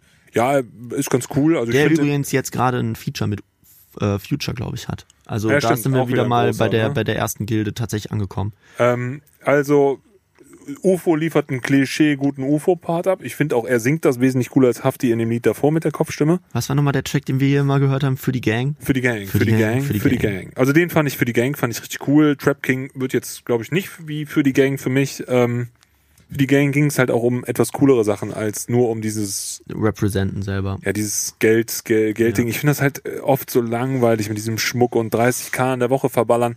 Bro, ich glaube das keinem von denen, dass die 30k in der Woche verballern. Weißt du, ich glaube, dass die für 30k eine Golduhr kaufen und hoffen, dass sie die für 35k einen halben Monat wieder später verkaufen können. Das glaube ich denen. Aber wer von denen, ah ja, gut. Vielleicht verballern UFO und Hafti auch einfach mal 30k in der Woche. Kann sein, wenn die drei Gramm Koks am Abend im Blut haben, so. Äh, das wären summa summarum schon nach unserer Rechnung eben, wenn das schon 70 210 Euro wärst du beim Straßenpreis. und beim 210 Einkaufspreis Euro, die 40. da in der, im, im Blut hängen haben. Wenn die jetzt noch ein Auto schrotten in der Nacht und irgendwie mit fünf Prostituierten aufs Zimmer gehen, dann könnten die da hinkommen. Also alles ein bisschen krass, 30 K in der Woche. Ja gut, sollen sie machen, so ist cool. wenn ihnen das hilft im Leben. So wirken übrigens beide nicht auf mich. Beide wirken wie Workaholics, die relativ viel arbeiten. Workaholics, die dann, dann abends zu ihrer Familie fahren. Ja, genau, so schätze ich nämlich beide ein. Ich glaube, Hafti ist wahrscheinlich auch Vater, so, ne? Der hat Besseres zu tun, als 30 K in der Woche hat zu verballern. übrigens den, diesen weirden, peinlichen Move gemacht, so. Hat gesagt, er bringt jetzt dieses Album und beendet seine Karriere und vier Monate später kam die nächste Single raus. Ja, und du denkst so, ja. hm, es gibt Künstler, die beenden ihre Karriere nicht und machen drei Jahre nichts, aber du machst äh, vier Monate Pause und denkst jetzt, das wäre dein großes Comeback. Das fand ich ein bisschen peinlich, muss ich ehrlich sagen. Ich finde es, hatte ich schon gesagt, sehr trappig, aggressiv, so verzerrte Orchestersounds. Das hatten wir so noch nicht auf dem Album. So Chor, mit dem Chor, so ein String Chord. Klingt aber sehr auf Trap gemacht, hart verzerrt das Ganze. Stutter-Synths sind wieder drin. Ja, also solide. Also ist schon ein Banger, so. Schon ein Banger. Definitiv, definitiv, aber definitiv auch nicht mein, Mein, mein Lieblings-Favorite-Track. Fa Also, Favorite, der hat aufgehört. ja, Favorite hat aufgehört? Habe ich gestern, glaube ich, gelesen. Ach, krass. Hm? Ja, kam ja auch nicht mehr viel in den letzten Jahren. Naja, ähm, würde ich sagen, gehen wir weiter. Ne? Wir sind Passt ja auch schon relativ weit voran geschritten hier. Was kommt jetzt? Äh, jetzt kommt Schmerz und Depression und Schmerz. genau. Viel Spaß damit. viel Spaß. Ja, Depression und Schmerz. Bro, wie viele Autos hat der Typ eigentlich? Also das ist ein Garant dafür, dass es auf jeden Fall richtig ist. Geld macht nicht glücklich. So, ey, das ist ja krass. Ey, hier hat er ein Bentley, da hat er das, da hat er hier was. So, ja, Junge, Rolls Royce Junge. jetzt, ne? Ja, mit Rolls Royce war es hier, ja. Alles geleast. Ja, äh, finde ich auch schön. Im Radio läuft Scuba Q Studio. Scuba Q übrigens letztes Konzert, auf dem ich vor Corona war. Äh, einmal war geil. Ähm, so, Ja, hätte auch wieder auch. Tarek singen können, die Hook, ne? Also hier finde ich wieder sehr Und Tarek das allgemein, das, Ganze. Ding klingt gar nicht nach Hafti. Also auch wie er da singt. Ich dachte eigentlich, dass der ganze Song von Capo Ja, gesungen ja. wäre. So, so als ich den das erste Mal gehört habe, dachte ich halt so, okay, was ist das? Hab dann nachgeguckt und gesehen, so Feature mit Capo und war, dachte mir, okay, vielleicht ist es so, dass er den Text geschrieben hat und Capo das dann für ihn eingesungen hat, weil er gemerkt hat, er kann es selber nicht. Er scheint zu können, klingt aber irgendwie auch nicht so richtig geil. Weiß nicht. Ich fühle den Song nicht. Also der Song bleibt trappig, eine schöne weiche 808 ist da, wieder viel Autotune in der Hook, Wieder Besasien übrigens. wie, Muss man alles. eigentlich nicht dazu sagen. Basasien. Sphärisch weiches Pad. Der Filter öffnet sich so über die ganze Strophe, hast du es gemerkt, bis Mhm. zum Pre-Chorus so ganz langsam, um dann abrupt abzureißen, fährt dann runter, sehr viel Hall auf der Stimme, super groß. Haben sie auch wieder viel Gedanken natürlich drüber gemacht. Drums kommen fett rein. Äh, Capo-Part fand ich lustig, deswegen bin ich immer betrunken und bewaffnet. Äh, dass der Capo-Part ganz ohne Drums auskommt, finde ich auch krass. Also da sind wirklich, die sind sehr künstlerisch, finde ich, Mhm. an die Sache rangegangen. Ja, ja, sie Also- legt ihr Herz auf meine Brust. Ich sag, erwarte bloß nicht, dass du was hörst, denn mein totes Herz schlägt schon lang nicht mehr.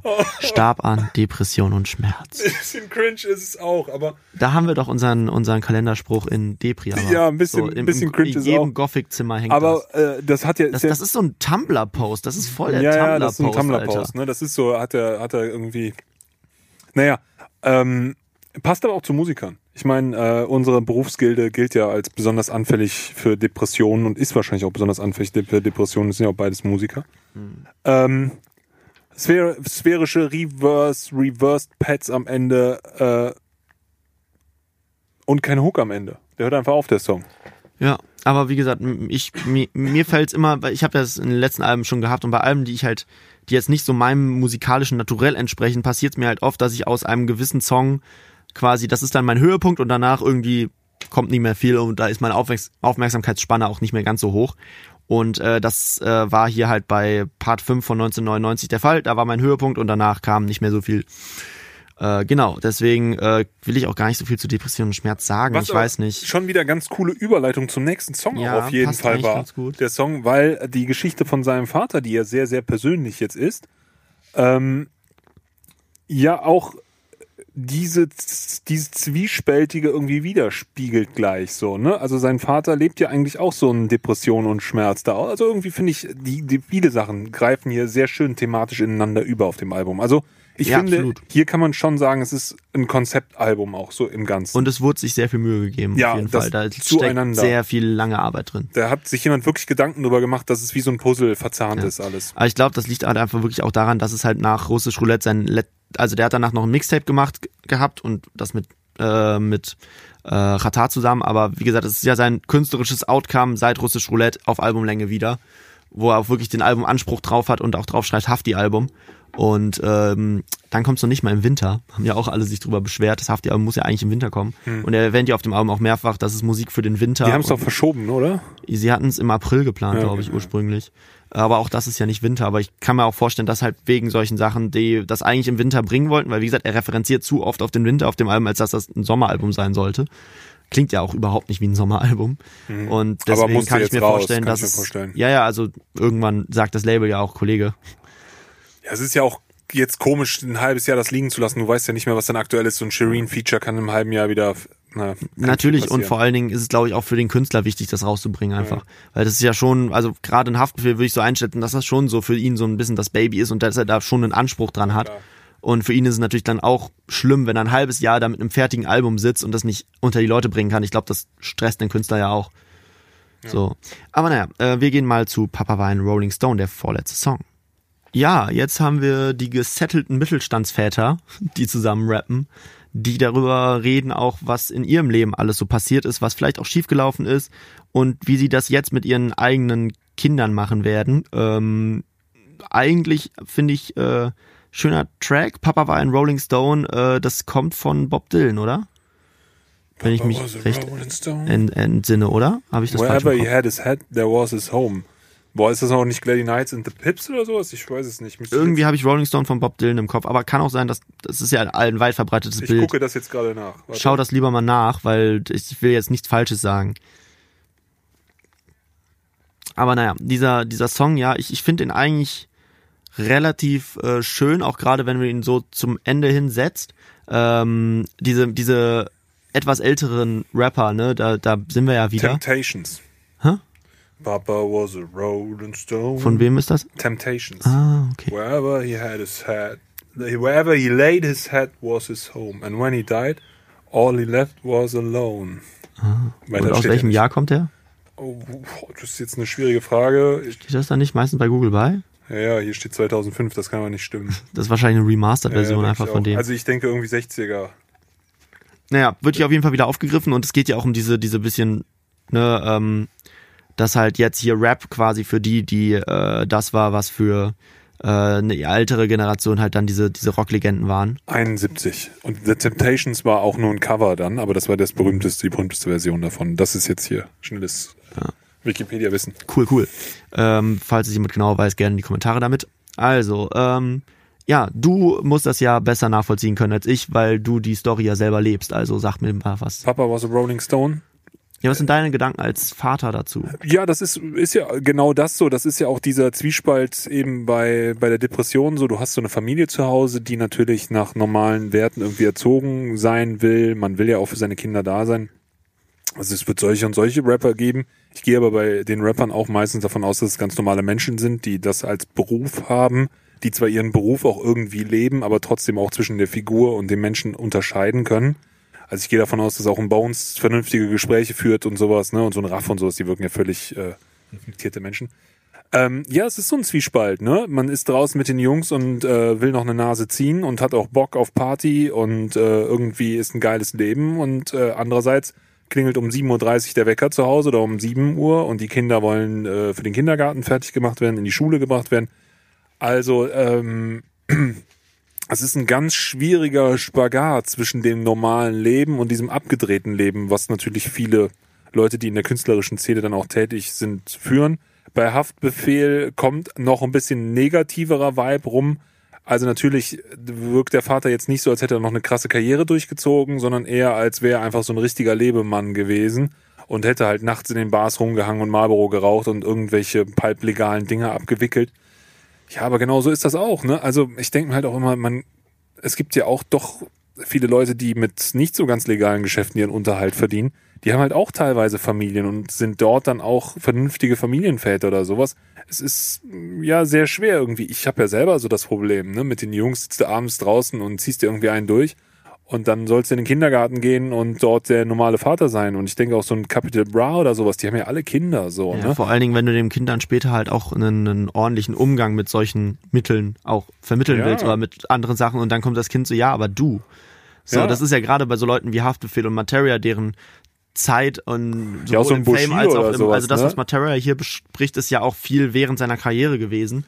Ich find's so lustig, dass Das kann Materia- das Kind dem dem äh, Vater dann halt auch natürlich ziemlich einfach vorweisen, so weil das halt bei denen ja auch öffentlich ist. Ich find's so cool, dass Materia auf dem weißen Album was gegen Koks und Speed sagt, aber ja gut, ey, so weiß ich nicht, wie durchdacht diese Line auf dem Ding irgendwie war. Ich glaube, der Song steht halt auch so für sich ein bisschen über diesem Album.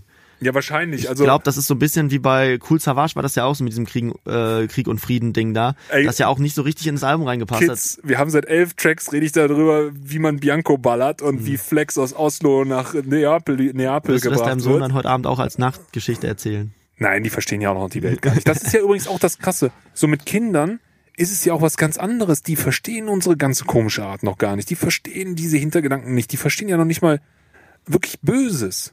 Also mein, mein Sohn, der, der, der, der, der kann noch nicht mal richtig gut lügen bis jetzt so. Weißt du, die können das gar nicht. Die, da, da ist das, das ist alles so fern von Das denen. ist dieses Unschuldige, ne? ja, das ist, es ist unglaublich krass an Kindern so. Und das ist das, Das was ist auch man. diese Attitüde von, warum machst du das nicht einfach? Genau, dann? und das ist auch diese, diese, diese Sache, die man, glaube ich, im Kopf haben muss und so ein Haftbefehl rede ich darüber. Es ist auch nicht ganz fair, wenn dein Vater sich wie ein Arschloch verhält. Ne, dein Vater hat ja eine gewisse Verantwortung. Es ist aber auch unfair zu sagen, dein Vater darf nicht mehr sein Leben leben, so wie er es geplant hat. Das ist ja auch für den Vater schwer, dass er plötzlich, wenn der so ein in der Halbwelt rumrennt und da seine Deals macht und so, und halt nicht der brave Telekom-Angestellte ist, sondern so in so einer etwas kriminell verschobenen Halbwelt unterwegs ist, aber dann nicht für seine Kinder da sein, ist natürlich irgendwie. Ja, also Schwierig. finde ich immer schwierig. Ich, ich bin äh, gut aufgewachsen, natürlich auch mit vielen Höhen und Tiefen, so die da sind, ne? Und auch äh, ich kenne finanzielle Sorgen und solche Sachen so. Natürlich wahrscheinlich wieder auf einem Niveau, äh, ganz anderen Niveau als viele andere, sowas, ne? Ja, ja, genau. Aber, ähm, auch, auch ich weiß, äh, was es heißt, wenn die Eltern große Probleme haben und sowas. Ähm, aber zum Beispiel, ich finde es immer sehr schwierig, wenn, ich kenne das ja aus dem privaten Kreis, so Leute, die dann auch gerade mit Drogen und sowas viel hantieren, da ist man ja auch beschäftigt. Wenn du drauf bist, hast keinen Bock auf Kinder und wenn du äh, verkatert bist, hast du noch weniger Bock auf Kinder. So, ne? Es ist ja auch sehr schwierig, diese, diese illegalen Welten oder weißt du, wenn du wirklich, wenn du wirklich Händler bist von illegalen Substanzen so, dann musst du deine Familie aus sehr vielen Bereichen deines Lebens auch komplett raushalten. Die können nicht einfach bei dir reinkommen, wenn du da irgendwie ein Kilo Koks abwiegst, so oder Vor allem, weil du die ja auch teilweise in Gefahr bringst Du damit. könntest die sogar noch in Gefahr bringen, wenn die das mitkriegen. Aber ganz grundsätzlich willst du ja auch gar nicht, dass ein Sechsjähriger mitkriegt, wie es ist. Also ich äh, kann jetzt keine Namen nennen, aber ich weiß hier, meine, meine Freundin ist ja Lehrerin an der Schule so. Und äh, da war das erschreckende Erlebnis, dass ein Drittklässler gesagt hat, als die so kleine, ich weiß es gar nicht, was das waren, so kleine, da wo man halt so Speed drin kauft oder so kleine Beutelchen oder sowas war das. Und da hat ein Drittklässler geredet, direkt gerufen, "Nö, die braucht man doch für Drogen. Und da waren halt alle Lehrer direkt so, wupp, woher weißt du das als Diese Achtjähriger? kleinen Also- Chiptütchen, wo ja, Knöpfe manchmal ich, drin sind. Ich weiß so. gar nicht, was. eh, Genau, die hatten das so Bast, so, so, so, so ähm, Würfel oder irgendeinen Scheiß für die Schüler da drin. Und einer in der dritten Klasse hat er gerufen, das nimmt man doch für, oder das ist doch für Drogen oder sowas. Und da ist halt schon direkt so. Ich habe äh, nämlich eben noch so ein Ding benutzt, weil ich glaube, ich hatte das noch, ich dachte, ich hätte das noch in der Tasche, ähm, weil da sind halt auch meine Videomaterialien sind teilweise in drin Naja, Dinge also- eingepackt. Also ja, ja, das ist die Welt, klar. Und äh, das finde ich immer schwer. Luftdicht verpackt riecht dann nicht. Und da, da muss man immer sagen, so, also, ja, es ist, äh, ich, ich kenne das selber so. Ich war so viel auf Tour die letzten Jahre. Ich habe die ersten zwei Jahre von meinem Sohn sehr wenig mitbekommen am Wochenende, so, weil wir immer am Wochenende Shows hatten, ne? Und äh, das ist schon ein hartes Ding und dann kommst du halt nach Hause, bist halt irgendwie wahrscheinlich sogar noch leicht angetrunken von der Show oder irgendwas, weißt du, hast gerade irgendwie die Lanxess Arena gerockt oder sowas, ne? Und kommst halt so zu Hause und putzt dir so um zwei Uhr nachts die Zähne, Kind schreit, braucht eine Flasche und zu Hause ist auch scheißegal, wer du bist. Du kannst Mhm. der größte Unterweltpimp sein, du kannst 50 Kilo Kokain in der Tasche haben, so. Ja, Das- zu Hause ist Kanye halt auch nur ein Mensch. ja, zu Hause bist du Papa, so. Zu Hause Ja. schreit ein kleines Kind und sagt, ich habe Hunger, so. Weißt du, zu Hause sagt die Frau, ey, äh, wir brauchen, weißt du, das sind ja auch so, so Geh mal in den Supermarkt Windeln holen. ich meine, du kommst ja jetzt auch schon in das Alter, wo du zu Hause bist. Du kommst so, hast so, ey, ich drehe gerade einen Film und ey, wir müssen die Finanzierung klammern, ey, und da und hier, der eine Künstler ist voll durchgedreht. anderer Film, Und die ja, guckt dich an und sagt, hey, wir wollten doch heute Abend, wir sind zum Essen eingeladen. Ich habe den Quiche gemacht, ich habe den gebacken, so. Soll ich den nehmen oder den? Und du guckst sie einfach nur an und sagst, äh, gerade eigentlich nicht mein Film, so. Weißt du, gerade gar nicht mein Film. Ja. Und insofern ist es sehr schwierig, zwischen diesen Welten zu switchen. Und ich habe vollstes Verständnis für Väter, die immer wieder damit strugglen, dass sie eigentlich auch irgendwie geil den Nachtclub durchziehen das ist ja wollen. bei dir ähnlich, weißt du? Wir haben ja auch schon das Öfteren mal so Nachtsessions durchgezogen, wo man dann nachts noch ganz viel lange gearbeitet hat oder sowas. Und dann kommst du da so hin und meinst so, boah, wir waren gerade mit Freunden essen. Ja. So, das ist halt ein ganz anderer Film einfach so. So, keine Ahnung, wie, wie guck mal jetzt ja so, dann geht's plötzlich um Anlageberatung und so eine Scheiße. Ja, ja, so ganz spießiger Quatsch und dann kommst du wieder hier hin und machst so bis vier Uhr nachts Mucke, die halt auf einem ganz anderen Film stattfindet. Und das wird Mhm. Bei ja. Besersien und Hafti genau das gleiche sein. Ja, bei so, weißt hat auch zwei oder drei Kinder. So. ja, Hafti setzt sich Was da hast du? Hin und, und schreibt halt über Cook-Stilen auf dem weißen Album so. Und dann geht er nach Hause und dann heult er das Kind und er muss ihm die Flasche geben. So, und er fährt in halt, seiner äh, Mercedes-Kombi, in seinem Mercedes-Kombi die Kinder zur Kita, weil die Kinder von Bushido, von Haftbefehl, von Capital Bra gehen auch in eine ganz normale, stinknormale ja, die werden Kita. auch später in eine stinknormale Schule gehen. Vielleicht in eine etwas bessere, möglicherweise, wenn die Geld verdienen, was weiß ich. Aber Vielleicht erben sie auch so viel Flex, dass es einfach läuft. Nein, aber Wer will ja auch so ein Haftbefehl. Ich, also ich wenn jetzt Haftbefehl, ich gehe nicht davon aus, dass er seine Kinder auf Drogendealer trimmen will. Oder so ein Bushido hat, macht mir nicht den Anschein, dass er zu Hause Fall. Gangster erzieht. Gar keinen so. Fall. Ja, also Die sind ja auch alle raus, die haben ja diesen Absprung geschafft und das ist ja auch genau das, äh, waren sie jemals drin, ist dann die nächste Frage. Also Haftbefehl behauptet ja 17 Anzeigen, mag auch alles stimmen, so ist auch ein Typ so, vielleicht haut er auch wirklich jemandem auf die Fresse so, aber 17 ne, äh, Anzeigen. sagen wir so, Haftbefehl hat hier in Bonn das größte Festival, Gratis-Festival Deutschlands beendet. So die gesehen. Fans von Haftbefehl. Ja. Haftbefehl war der Erste, der es wieder geschafft hat, Gangster in die erste Reihe zu bringen. Genau. So, also Typen, die Stress wollen. Ne? Also von daher, ich Gangster, würde wenn man- sagen, der ist da schon irgendwo in diesem Level drin. Ist man Gangster, wenn man auf dem Festival eine Box umschmeißt? Hat man überhaupt Zeit, wenn man zwei Kilo Koks im Kofferraum hat, um äh, auf ein Festival zu gehen? Ich, Ich glaube, in dem. Moment, wo du größer in der Musik wirst, machst du den Scheiß auch nicht mehr. Wobei ja bei Kollege auch die Story ist, dass zum Beispiel damals sein eigenes Album sich verspätet hat, weil der tatsächlich beim Dealen erwischt wurde oder so. Also es gibt diese Untergrundstories und das war ja aber auch in Ey. der Zeit, wo Rap noch so am Boden lag, dass du damit kein Geld verdienen Auch, konntest. auch das ist so die Frage, so, auch wenn du jetzt viel Geld mit Rap machst, so, und du hast halt noch Freunde, die einen Rocker-Clan haben oder sowas, weißt du, so, ey, du bist halt plötzlich der Frank Sinatra der Jungs, so, der Runde, so, weißt du, guck mal, da kommt der Hafti, der macht doch, oder hier Bushido mit Arafat.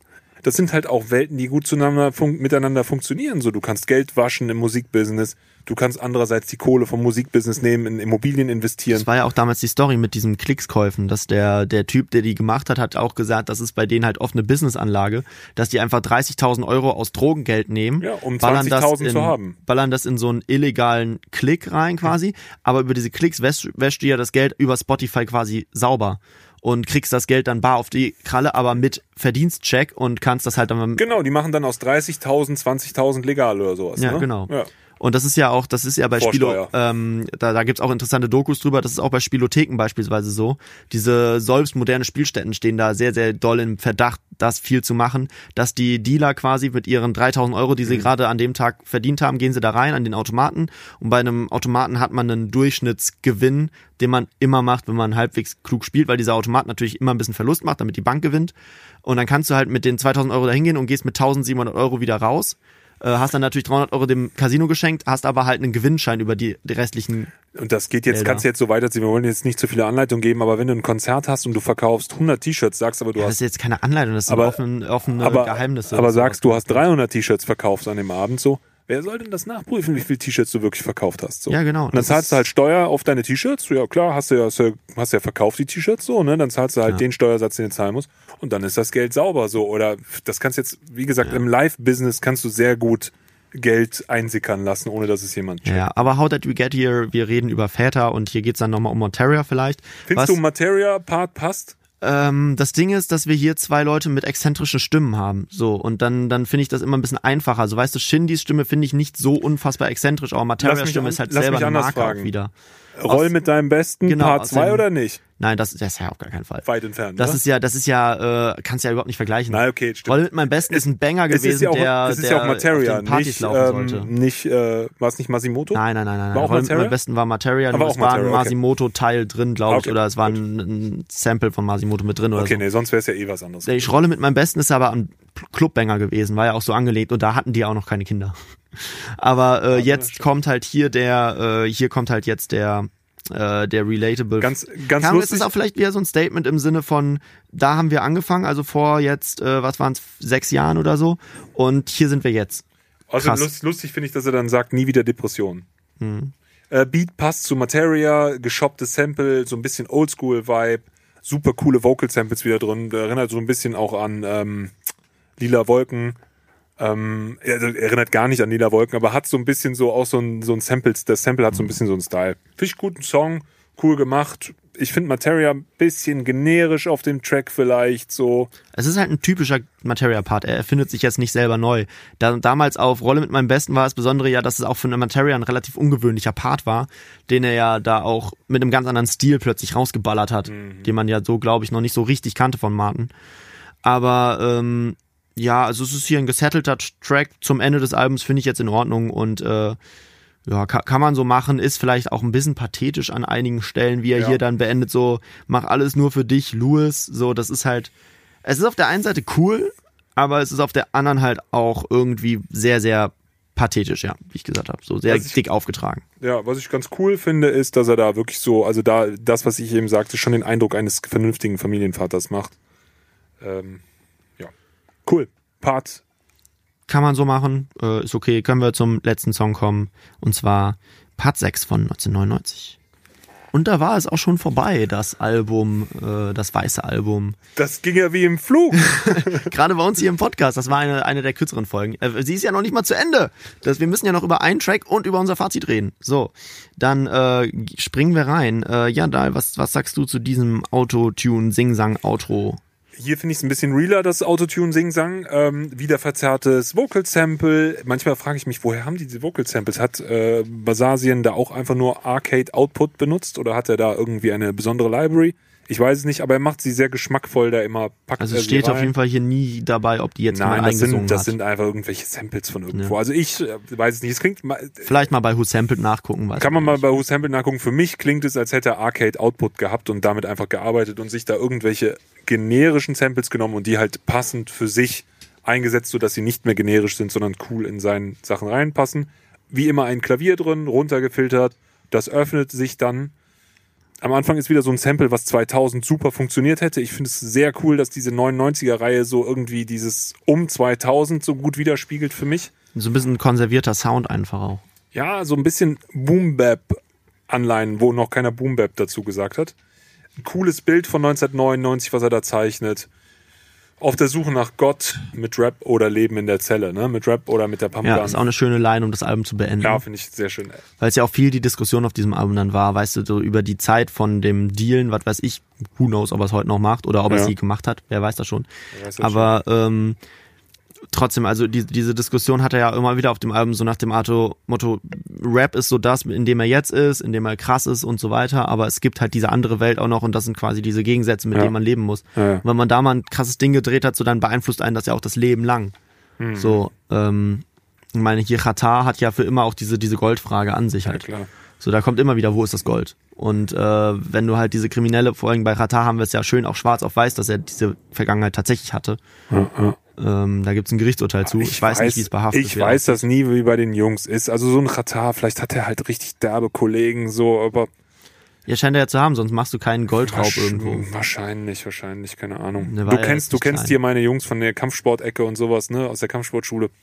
Da sind so ein paar Jungs dabei, da weiß ich, wenn die ein Messer oder einen Totschläger in die Hand nehmen, so da wächst nichts mehr danach bei so einem Katar weiß ich nicht, wenn es da eins gegen eins geht. So, der muss halt krasse, wahrscheinlich hat er einfach krasse Freunde, die solche Freunde dann auch wieder stimmt, haben. Stimmt, so, stimmt. Ne? Ich würde ihn auch eher als den Strippenzieher ansehen. Wahrscheinlich, das den, muss ein äh, Strippenzieher äh, sein. Also weil Katar selber ist natürlich ein krasser Typ. Also mir aber, fallen da so ein ähm, paar Jungs ein, die dem einfach eine Schelle links rechts geben würden und sagen, so was willst du, ja, dicker Mann? Nee, ich denke mal, der hat das Ding ja nicht allein durchgezogen. Wahrscheinlich. Ich kann so, mir gut ne? vorstellen. Vor allem jetzt äh, Podcast-Empfehlung hatte ich glaube ich schon mal erwähnt. Der Katar und Zio Podcast Quarantäne, der ist richtig nice und da hat er jetzt auch so ein bisschen die Story da drumherum erzählt um seine Festnahme auch beziehungsweise um seine Zeit, wo er untergetaucht ist, weil die den, glaube ich, zu dritt oder viert abgezogen haben. Ich will jetzt nichts Falsches erzählen.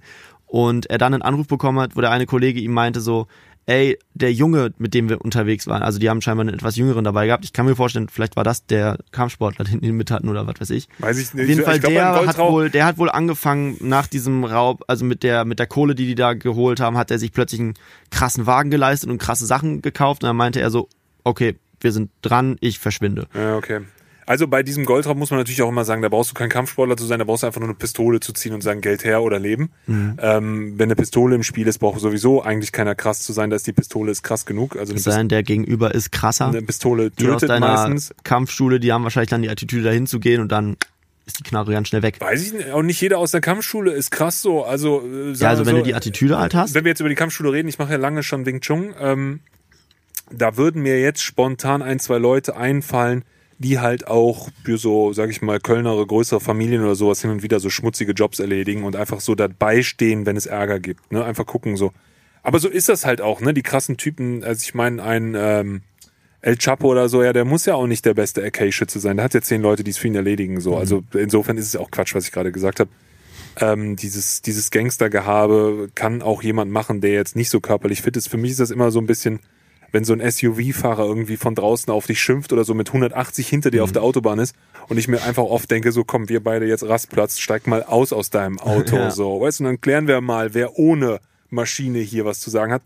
Aber braucht man auch nicht. Wenn man eine Pistole stecken hat, dann hat man eine Pistole und wenn man ein SUV hat, dann fährt man einfach über den kleinen Wagen Aber da gibt's drüber. ja in, in Filmen auch des Öfteren diese Szenen, wo Leute, die keine Knarre sonst in der Hand haben, halten die dann hin und der Typ mit der Knarre in der Hand geht auf ihn zu und sagt so, ist die überhaupt entsichert? ja, ja, genau. Und dann äh, in dem Moment so, in dem Moment, wo du in Schlagweite der, der Knarre bist, so, dann ist die halt auch ganz schnell weg. Gibt's doch irgendeinen Film, wo war das? Habe ich auf Netflix gesehen, irgendwas, dieser neue Scorsese-Film oder wie hast du? Ähm, The Irishman. Ja? The Irishman, da gibt's doch diese geile Erklärung. Beim Messer rennst du weg. Auf eine Pistole rennst du zu. Mhm. So, das ist ganz geil. Ja, ist, es, ist wahrscheinlich auch so eine Pistole. Aber wir rutschen Du musst dir ja erstmal trauen abzudrücken, so. Das ist ja sehr, sehr, da steckt ja viel hinter und so bei Katar ist natürlich auch das Krasse, du musst dich trauen, äh, dir eine Uniform, falsche Uniform anzuziehen. Ähm, irgendwie, das sind ja keine Beamten, so Goldtransporte, irgendwelche, das sind ja privat angestellte Leute so wahrscheinlich gewesen. Also ich denke mal nicht, dass es ein staatlicher Transport war. Aber du musst halt schon so die Eier haben, so einen Raub zu begehen. Dabei musst du gar nicht krass sein. Du musst einfach nur diese unglaublichen Eier haben, etwas Mhm. zu machen, wo du weißt, ich gehe dafür ins Gefängnis. Und er ist ja auch dafür ins Gefängnis gegangen. Ja, klar. Also ich meine, es hat sich ja jetzt auch nur begrenzt ge gelohnt, denke Vor ich. allem, das weil wir halt hier in Deutschland leben und in Deutschland wirklich alles aufgeklärt wird. Da haben die im Podcast auch mal drüber geredet, so, dass du halt in Deutschland, also das, was sie aufklären wollen, das kriegen die deutschen Behörden meistens aufgeklärt. Und ähm, also wir haben hier eine Mordaufklärrate von 95 Prozent, glaube ich. Obwohl mein, In anderen äh, Ländern, wie zum Beispiel Mexiko, ist es andersrum. Da haben sie eine Aufklärrate von 5 Prozent. Mein- Also dort einen Mord zu begehen, Ja, ist okay, ein Mexiko ganz hat aber anderes Ding. Morde. Ja Mein- klar, aber da ist nochmal ein ganz anderes Ding als hier, weil wenn du hier einen Mord Also- begehst, kannst du dir sicher sein, dass sie dich finden werden. Letzte eigentlich. private Geschichte, bevor wir jetzt den Podcast endlich zumachen. Aber ähm, mein Schwiegervater, der seines Zeichens Arzt ist, ähm, der sagt mir immer, es wird bei Fleischfabrikanten wird die Wurst nie auf DNA-Spuren von Menschen getestet. Es gibt keine DNA-Tests. Ich weiß nicht, ob das stimmt. Hier bitte mal was, was man nachprüfen kann, ob ich jetzt hier ein Hashtag Urban Verschwörungstheorie. ja, ob ich, ja, ja, also der ist, ähm, es wird nicht geprüft auf DNA, auch bei Gammelfleisch wurde nicht auf menschliche DNA überprüft oder sowas. Mhm. Also das heißt schon, es gibt schon Stellen in der Welt, äh, Ja, auch das ist doch hier auch in Fight Club, wo sie den immer die Schweine, die, den Menschen dann den Schweinen zum Fressen vorwerfen, weil nichts übrig bleibt, weil die alles fressen, so, weißt Mhm. Ja, ja.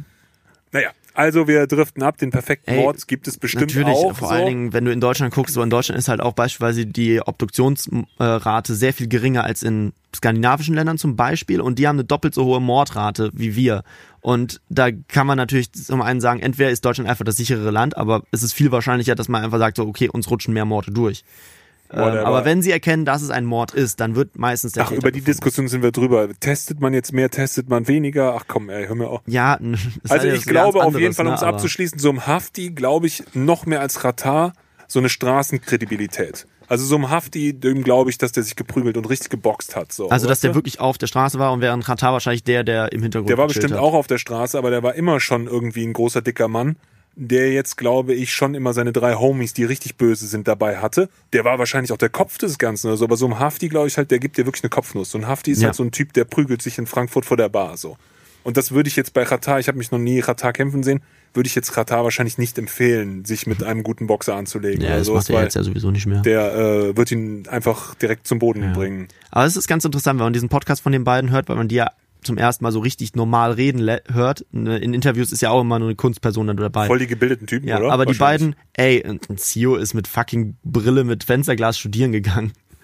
Richtig komischer Film und äh, Rata halt auch. Also wenn du denen zuhörst, du Rata denkst, ist das, das ist natürlich, die haben diese diese Straßenattitüde immer noch in ihrer Sprache. Das hörst glaub, du schon, der dass da Vater, nicht. Ist der Vater nicht auch ein intellektueller Professor? Irgendwas? Ich weiß es gar Keine nicht. so. Ahnung. Also das ist auf jeden Fall. Ähm, aber die, die sind schon in Tannenbusch aufgewachsen, natürlich. Und du merkst auch, die Ja, haben mit dieser Welt zu tun nicht gehabt. Nur Tannenbusch. Ja klar, aber die haben mit dieser Welt zu tun gehabt, aber du merkst so, die sind nicht die, die untere Nahrungskette in dieser Welt gewesen. Nein, auf keinen Fall. So, das sind beides wahnsinnig kluge Menschen, die Ja, ja. Äh, und das ist bei Hafti garantiert auch so, der ist nicht dumm. Nee, nee. Du kommst nicht an den Punkt, wenn du komplett strohdoof bist eigentlich. Ja, glaube ich auch nicht. Wobei, mh, was wir in Amerika jetzt mit 6 9 und so sehen, mh, schwierige Aussage dann Ja, doch, aber aber you never know. Aber die meisten Leute, ist halt die Frage auch, wie lange 6 9 das jetzt beispielsweise durchziehen kann, weil der wird von Gangs gesucht und was er macht, ist hier ein Reveal nach dem anderen, wo er sich jetzt aufhält. Okay, cool. Da bin ich raus aus der Sache. Also, das weiße Album finde ich krass. Es geht viel um Kokain. Genau, es Fazit. geht viel. Ich weiß gar nicht, worum es eigentlich geht auf Es dem geht weißen um Album. Standort, äh, um den Dass er- Standort, den er in der er Rap-Szene hat. relevant ist, weiterhin, er es obwohl er nicht hat. Platz 1 ist, Genau. aber trotzdem mehr Geld verdient als jeder, der gerade Platz 1 geht. Dann um viel um Geschichten, ne? weißes Pulver, äh, Geschichten aus Straße. der Vergangenheit, genau, Dunkle Straße, Bilder. klar. Und dann geht's ja um ihn persönlich. Es ist ein, es ist so ein bisschen auch so ein, äh, so ein Haftbefehl, aber halt ein, ein 30-jähriger Haftbefehl, der sagt so, guck mal, wie weit ich es geschafft habe. Oder Mitte 30, der glaube ich inzwischen schon. Sind so Banger wie bei Russisch Roulette drauf, die so Legendenstatus erreichen werden? Wahrscheinlich nicht. Habe ich auch nicht das Gefühl gerade. Also ich räume mit meinen Besten oder äh, lass die Affen aus dem Zoo ist da nicht drauf. Ja. Aber ich finde, er hat eigentlich den richtigen Approach gemacht, weil er nicht versucht hat, russisch Roulette ja nochmal zu machen. Ja, ja, ja. Sondern es ist ja grundsätzlich richtig, jetzt so, vor allem nach einer so langen Wartezeit einfach zu sagen, so, okay, das ist jetzt mein Status quo und auf dem ruhe ich mich jetzt so gesehen Ich mein, aus. er hat es schon mit Conan probiert, Ey, der hat Banger auf dem Album, klar, Rücken an der Wand, sage ich nur dazu. aber irgendwie ist halt Rücken an der. Ja, Aber es ist Affen nicht so Zoo, krass wie, es, es ist auch eine andere Zeit. Es ist Ja. halt auch einfach wirklich eine andere Zeit. Ja. Damals war dieser Sound halt auch was ganz anderes, fresh. als es so gab, so. Und zu der Zeit war ja dann ganz groß Crow und so weiter im Bild. Und dann kommt ja plötzlich so ein Agro-Hafti raus. So, das war ja auch die Zeit, in der, glaube ich, dann Oleg und so groß geworden Ja, ja, sind. der war einfach mehr Gangster als alle anderen Ja, plötzlich ja. wieder. Und plötzlich hast du halt wieder diese Straße gehabt und das war so ein bisschen auch war dieser auch- Agro-Moment Der war auch einfach, härter aber als in, Bushido oder sowas. ja, das war, genau, das war so ein bisschen wieder dieser Agro-Berlin-Moment, aber halt in, Noch ja, härter. realer und in noch besser umgesetzt einfach. Äh, und noch dunkler. Während Ja. Argo Berlin irgendwie Witze gemacht hat, hat der wirklich über Plomben geredet. So. Ja, man hat ihm aber mehr abgenommen Auf jeden Fall. und vor allen Dingen hat er es auch einfach klüger verpackt insgesamt. Also ich nehme ihm auch heute noch so sehr viele Sachen ab, dass der wirklich ein sehr smarter Businessmann ist, der sehr viel Geld verdient hat mit seinem ganzen Kram und sein Game äh, gesettelt hat, glaube ich ihm so. Andererseits glaube ich, dass er so den Ben so auf so einem Track erwähnt, dass das ein herzensguter Typ ist. So, keine Ahnung, das weiß ich nicht. Diese, es macht nur diese Erwähnung vom Ben. Nur, dass er sein, ist, vielleicht bin ich auch einfach nur Mhm. Schon ein neidisch. bisschen dass, süß auch das ist von dir. total, das ist total von ihm vor allem. Das ist total liebevoll, Mhm. ihn da so auf dem Track zu huldigen. So, da der das macht, zeigt mir auf jeden Fall, dass das zumindest ein Familienmensch ist, was aber für einen Mafiosi natürlich auch nicht schlechtes ist. Ja, das sieht man ja auch, wird ja im Film auch des Öfteren gemacht, diese, diese Unterscheidung in Familie und Familie, so gesehen. Aber sind auch beides Kurden, glaube ich, ne? Haft, Haftbefehl ist Kurde, ich glaube habe ich. keine Ahnung, ob der Kurde ist. Ich glaube, der ist Kurde und Basasien ist auch Kur Basasien. Ich sage auch mal, ich wollte es ja Katar ist Basasien. auch Kurde. Das ist wahrscheinlich auch so eine kurdisch Connection irgendwie. Die können da auch alle ganz Also Katar hat er in seinem Leben auch des Öfteren schon drüber geredet, dass es für ihn natürlich auch so ein Ding ist mit diesem Kurden. Das ist ja ähnlich, so das ist ja auch ein Volk ohne Staat so gesehen. Ja, ja. Und dass das natürlich für die Schweißt anderen unglaublich wieder eine Sache zusammen, ist. klar. Ja, Ja. Also ich werde es mir schon noch vielleicht ein, zwei Mal geben, aber äh, Es gibt ein paar Tracks auf dem Abend, die bei mir auch, glaube Ja. ich, des Öfteren noch laufen werden. diese aber 99er-Serie finde ich super cool. Mega geil, 1999, die ist sehr stark gemacht, sehr cool. Ja, sonst sind auch so ein paar Sachen, wo ich auch das Gefühl habe, den Beat ist viermal auf dem Album, so immer gleiches Muster. Was aber abschließend möchte ich nochmal sagen, die Produktionen sind super detailverliebt und liebevoll. Also ich glaube, von der Produktion somit Chapeau. das Beste, was wir hier bisher besprochen haben. Super ausgebufft. Also, Also was- Trettmann war auch krass natürlich. Ja, Trettmann war krass. Ähm, Trettmann fand ich noch ein bisschen krasser, weil die noch viel moderner waren und eigentlich noch mehr. Ich bin ja so ein Pop-Arschloch, die haben für mich größere Hits geliefert. Mhm. Das, hier, das Album hat für mich gefühlt keinen Hit. Ja, ja, ja, kann, Ja. kann sein, ja. Ja, also nicht, nicht annähernd in der Dimension, wie es Trettmann hat. Aber ich glaube, das war halt auch nicht der Anspruch. So, das ist ja auch immer genau, schwierig. So, genau. Trettmann hat den Anspruch, einen Hit zu schreiben. Kann sein, ja. Also ich denke aber auch, dass sie schon mit dem Anspruch rangegangen sind. Also Das soll ein Banger werden. da muss ein. Banger drauf sein. So haben sie auch Es waren geschafft. auch Banger drauf. Es ist, dieses Album hat diese Grundstimmung einfach, die das Ding zu einem Banger macht. Ja, ja, finde ich genau. Die Grundstimmung ist richtig, aber so Conan der Barbar und mit dem Rücken zur Wand, das ist mir nicht, lass die Affen aus dem Zoo genug oder ich roll Nee. mit meinen Besten. Das sind nicht so plakative. Aber ich glaube, das kannst du halt wirklich nicht wiederholen. Das, das kannst du vor allem nicht steuern, sowas. Ja. So. Das ist halt, wie es wie es kütt, ne? Ja, wie es sich entwickelt. Und wenn man halt gerade das nicht fühlt, dann ist es ja auch besser, wenn man es dann nicht macht. Oh, Ja, ähm, Der Satz für heute, ich kann nicht mehr sitzen. ich glaube, äh, ja, genau. Ich kann nicht mehr sitzen. Bitte in die Kommentare, wenn ihr bis hierhin zugehört habt. Und ich glaube, sonst ist das auch ausufernd erörtert worden, dieses Album. Äh, sagt mir bitte, wie ihr das neue Design vom Podcast findet und sagt mir bitte, wie ihr äh, den Videofeed fandet. Äh, das würde mich echt interessieren, weil wir haben da schon ein bisschen Arbeit reingesteckt, dass das jetzt auch hier cool aussieht. Und äh, genau, wenn das, äh, wenn das gut ankommt und wenn ihr sagt, wir sollen das wieder machen, dann werden wir mal gucken, dass wir es hier noch ein bisschen schicker Also machen. schreibt in die Kommentare, es kam mega gut an. Also gut, ähm, dann Leute, ähm, hat mich gefreut, dass ihr zugehört habt, hat mich gefreut, dass du hier so lange mit mir ausgehalten hast. Ey, Und äh, wir hören uns dann äh, die Tage. Ciao. bis bald.